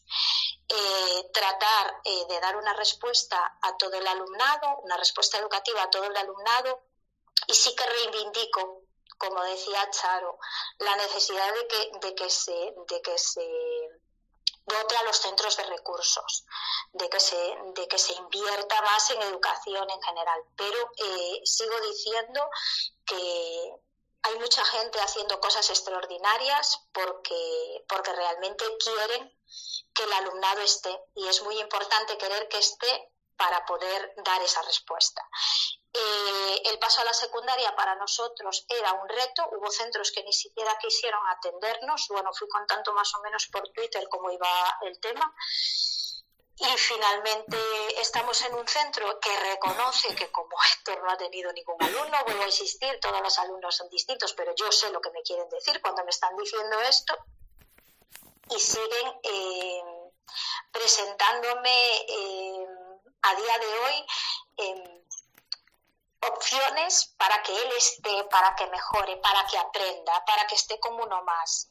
Habrá momentos que lo harán mal, habrá momentos en que nosotros pues no sabremos hacernos entender, pero mm, yo creo que hasta ahora no se nos ha cerrado la puerta en el centro y creo que están aprendiendo ellos, nosotros y los compañeros, aunque Héctor es el que está haciendo el esfuerzo mayor porque se ha ido un centro pues que no conoce a nadie, con profesorado nuevo, con un montón de materias y un, y un, y un sistema educativo que está diseñado para unos pocos. Entonces, pues un poco eh, la tutora en una de las reuniones, cuando, cuando conocimos el instituto, mostró que en la clase ya había una serie de materiales, porque había un niño autista en la clase, con una naturalidad y con, y con, y con una manera tan bonita, pues que me fui con, una muy buena sensación. No sé cómo va a continuar, pero bueno, puedo decir que, que tengo esperanza, que tengo esperanza.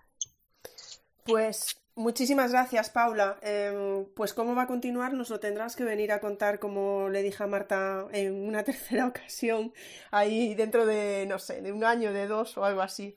Muchísimas gracias, Paula. Eh, Marta, en tu caso, ¿Alguna recomendación para los docentes a la hora de tratar con las familias o para tratar con los propios peques? Bueno, mi palabra preferida es el respeto. Entonces, pues creo que ya lo han dicho ellas también, que es muy importante que, no seamos, pues eso, las mamás, que tenemos manías, que, no sé qué, bueno, todas estas historias de siempre, ¿no? De que como, eres la, como eres la madre, pues, pues no cuentas, ¿no? Y, y no, no funciona, no funciona, eso no funciona. Yo creo que la mayoría de los docentes, yo creo en ellos, eh, quieren, pero no pueden. Y, y, lo que pueden ya lo están haciendo y lo demuestran y con lo que nos acaban de decir Protesi y Paula, ya lo están haciendo.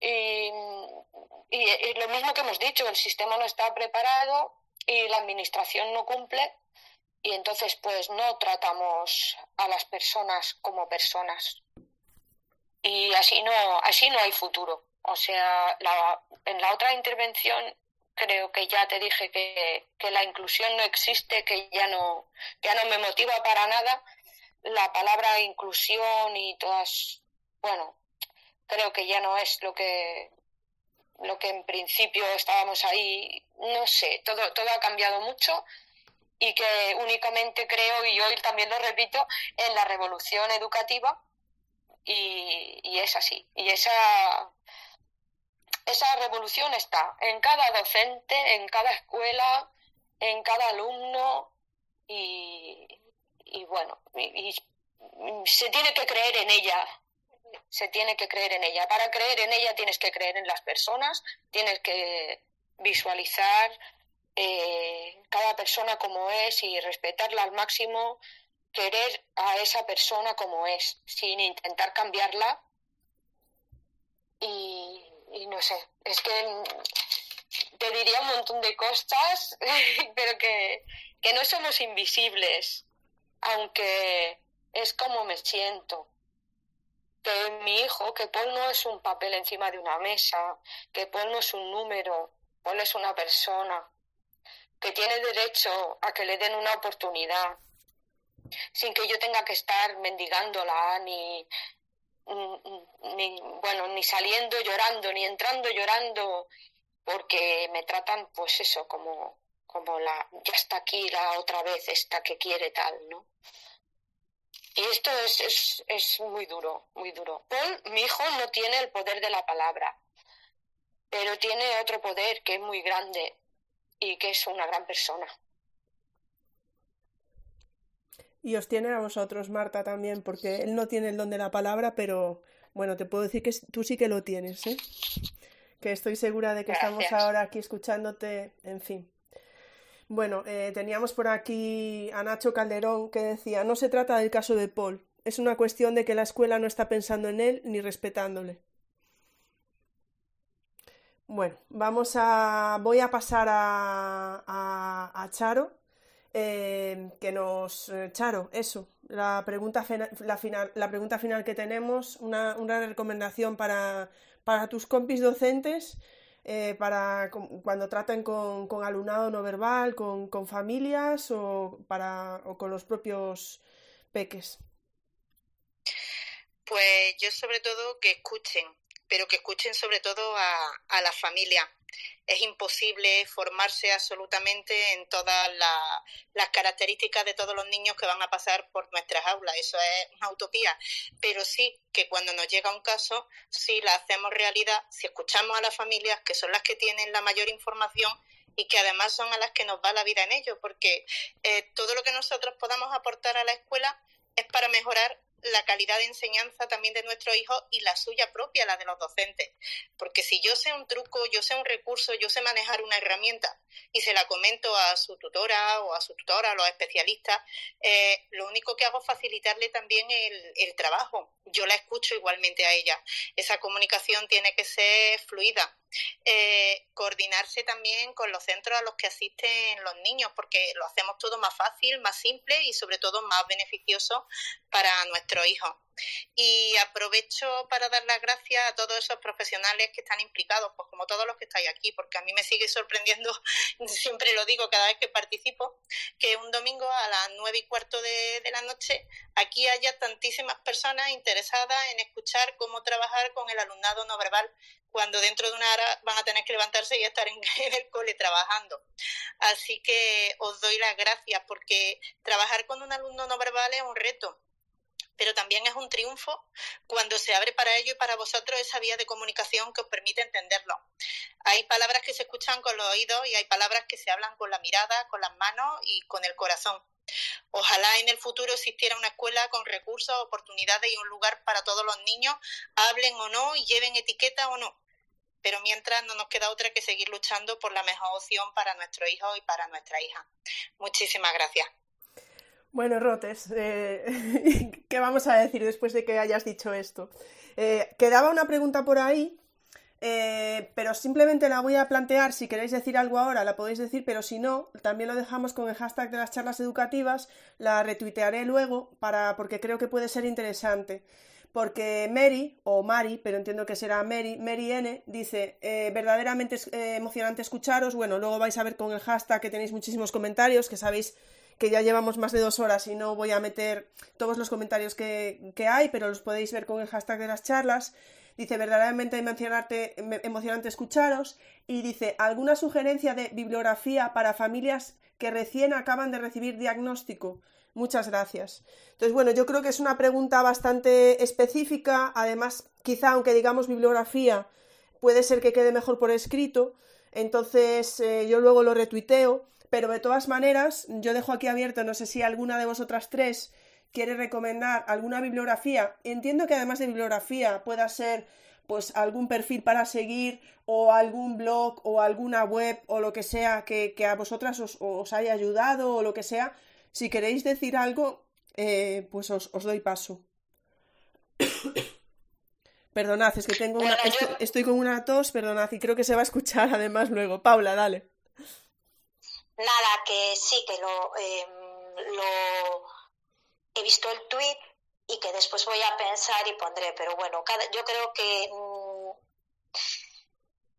al final a cada uno le llegan las cosas de una manera. Yo leí muchas cosas al principio y bueno, mm, después cada uno después de leer, ¿no? Pues eh, hace su propio análisis y a lo mejor a día de hoy habrá, habría cosas que no leí, cosas que leí yo voy a pensar en alguna cosilla y me imagino como yo, pues mm, las, las compañeras que están aquí en la charla y más gente que ha seguido la charla le podrá pues eh, poner referencias y bibliografías que puedan servir, pero la verdad es que la, las redes sociales para mí han sido una, una vía muy buena y, y el apoyo en de experiencias, de compartir experiencias. Entonces, bueno, eso nada, en la que pueda le pondré algo.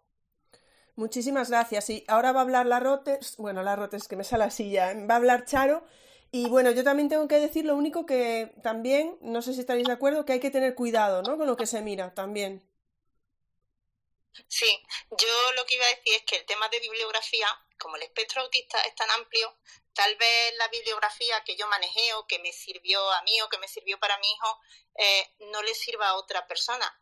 Lo que sí me ha servido es, como dice Paula, el tema de las redes sociales, el ponerme en contacto, poder seguir perfiles eh, de personas que trabajan concretamente eh, con, nuestro hijo o familia o escuchar su experiencia o su vivencia, quizá ha sido para mí el complemento que, me faltaba, porque además puedo interactuar con esas personas y, y podemos intercambiar opiniones y podemos intercambiar experiencias. Quizá aunque peque de, de, la bibliografía, que, que, ya te digo que tiene que ser muy específica porque cada caso y cada niño es absolutamente diferente y tal vez lo que yo he leído, lo que le vino bien a Mateo o nos vino bien a nosotros, pues no le venga a otra familia porque el perfil de su hijo sea distinto al mío. Pero de todas maneras pensaré a ver si me acuerdo de alguna concretamente. Pero que sobre todo eh, porque además sirve como es terapéutico también para nosotros, para la familia, el poder hablar con otra familia intercambiar opiniones porque no te sientes solo y sientes que puedes mm, tener otras personas que vayan contigo a tu lado, que te entienden, que te comprenden, que comprenden a tu hijo y, y yo, oye, eso a mí me vale por quizás toda la bibliografía del mundo. Marta. Bueno, que yo creo que mm, una bibliografía genial, aunque sea muy distinta, sería mm, ofrecerle a quién seguir en Twitter, porque esto da, da una tranquilidad cuando sabes que estás siguiendo a personas que pueden compartir contigo cosas y que te puedes eh, sentir cercano. Y muchas veces las redes nos han ayudado mucho pero también nos han complicado cuando hemos seguido a alguien que no era por decirlo, adecuado. Sí, sí, Marta, es lo que estábamos, es lo que justo estaba comentando yo, ¿verdad? O sea, hay que tener cuidado con eso. Pues oye, también le podéis dejar algún consejo de seguidores ahí a, Mary. Yo os animo a que, a que se los dejéis también.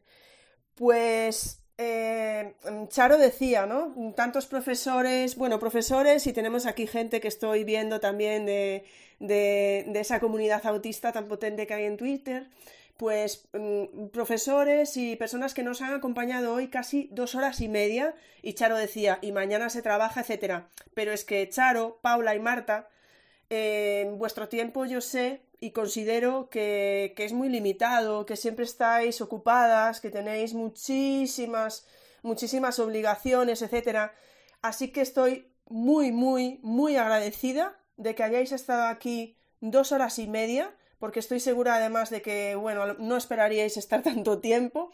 Eh, no me di cuenta de deciroslo antes, pero de verdad que, sea, si os llegáis a tener que ir, pues podíais haber ido, no pasaba nada, pero sé que andaréis súper apuradísimas ahora para hacer cosas, entonces agradezco muchísimo a todas las personas que han estado aquí hoy escuchándonos, a las que nos escuchen luego en diferido, pero especialmente a vosotras tres, eh, poniendo voz hoy a Héctor, a Paul y a Mateo y bueno, también a, también a vuestros respectivos maridos, ¿no? Como hemos dicho, poniendo voz a vuestra familia. Y nada, muchísimas gracias por, por tanta generosidad eh, que demostráis siempre las tres en redes, siempre estáis ahí para ayudar, siempre decís que sí a todo. Es una maravilla contar con vosotras y muchísimas gracias a, a todas las personas que nos acompañáis, pero a vosotras tres de corazón eh, sabéis que, aquí contáis con, todo nuestro apoyo para, lo que queráis y podamos hacer virtualmente. Y bueno, nada, solo me queda mm, recordaros que el miércoles hablaremos de ser mujer y ser autista, ese 8 de marzo. Y el domingo que viene seguiremos hablando con otras, con otras tres, con otras tres eh, madres. Eh, seguiremos con el tema de familias en el espectro. En este caso yo ya no Em, de, personas en el espectro no hablantes, será un poco diferente el space, ¿vale? Mm, Charo, Paula, Marta, muchísimas gracias por estar aquí y si queréis lo dejamos aquí ya para que podáis seguir con vuestras cosas, que estoy segura que no pensabais que íbamos a estar aquí dos horas y media. Sí, podéis hablar, podéis decir algo. Quería si no me quería marchar, pues eso, mandarle un abrazo grande a Belén, que hubiera sido pues otro, otro elemento muy potente aquí en esta charla que no pudo estar. Eh, Ingrid, todo el trabajo que haces, la manera en que planteas, el cariño con el que tratas a las personas y, y que el premio que te dieron ayer lo tienes bien merecido. Vale. Un abrazo muy grande. Eres un amor, Paula. Y gracias, perdonar, ¿eh? a todos, a todos, a todos los, los que escuchasteis, que si os ha servido de algo, bueno, queda recompensado todo este tiempo, desde luego. Marta, creo que ibas a decir algo. Quiero mandaros un beso enorme a todas y a todos y, y estoy súper agradecida de tener esta oportunidad y de formar parte, bueno, de todo esto y de verdad, muchísimas, muchísimas gracias. Nada, Marta, siempre es un placer de verdad contar con vosotras. Mm, Charo. No, yo solo agradecimiento eterno, ya sabes que te lo digo cada vez que hablo contigo, que el que nos ofrezca este espacio de debate, de reflexión, desde el respeto, en el que todos tenemos un lugar y todos podemos hablar y todos podemos dar nuestra opinión, eh, para mí esto es lo que es comunidad educativa y esto es lo que es el lado bueno y bonito de, de Twitter. Así que muchísimas gracias por esa oportunidad que nos ofreces, que le das a otras familias, que le das a los docentes eh, y que entre todos pues construimos y hacemos pues mucho mejor. Gracias y buenas noches. Muchísimas gracias a todas las personas que nos habéis acompañado y muchísimas, muchísimas gracias a las tres por vuestra generosidad y, por habernos, por, por, enseñarnos tanto y a ver si entre todas las personas pues podemos ir mejorando un poquito. Muchas gracias y si queréis pues nos vemos el miércoles. Un abrazo enorme. Chao, chao.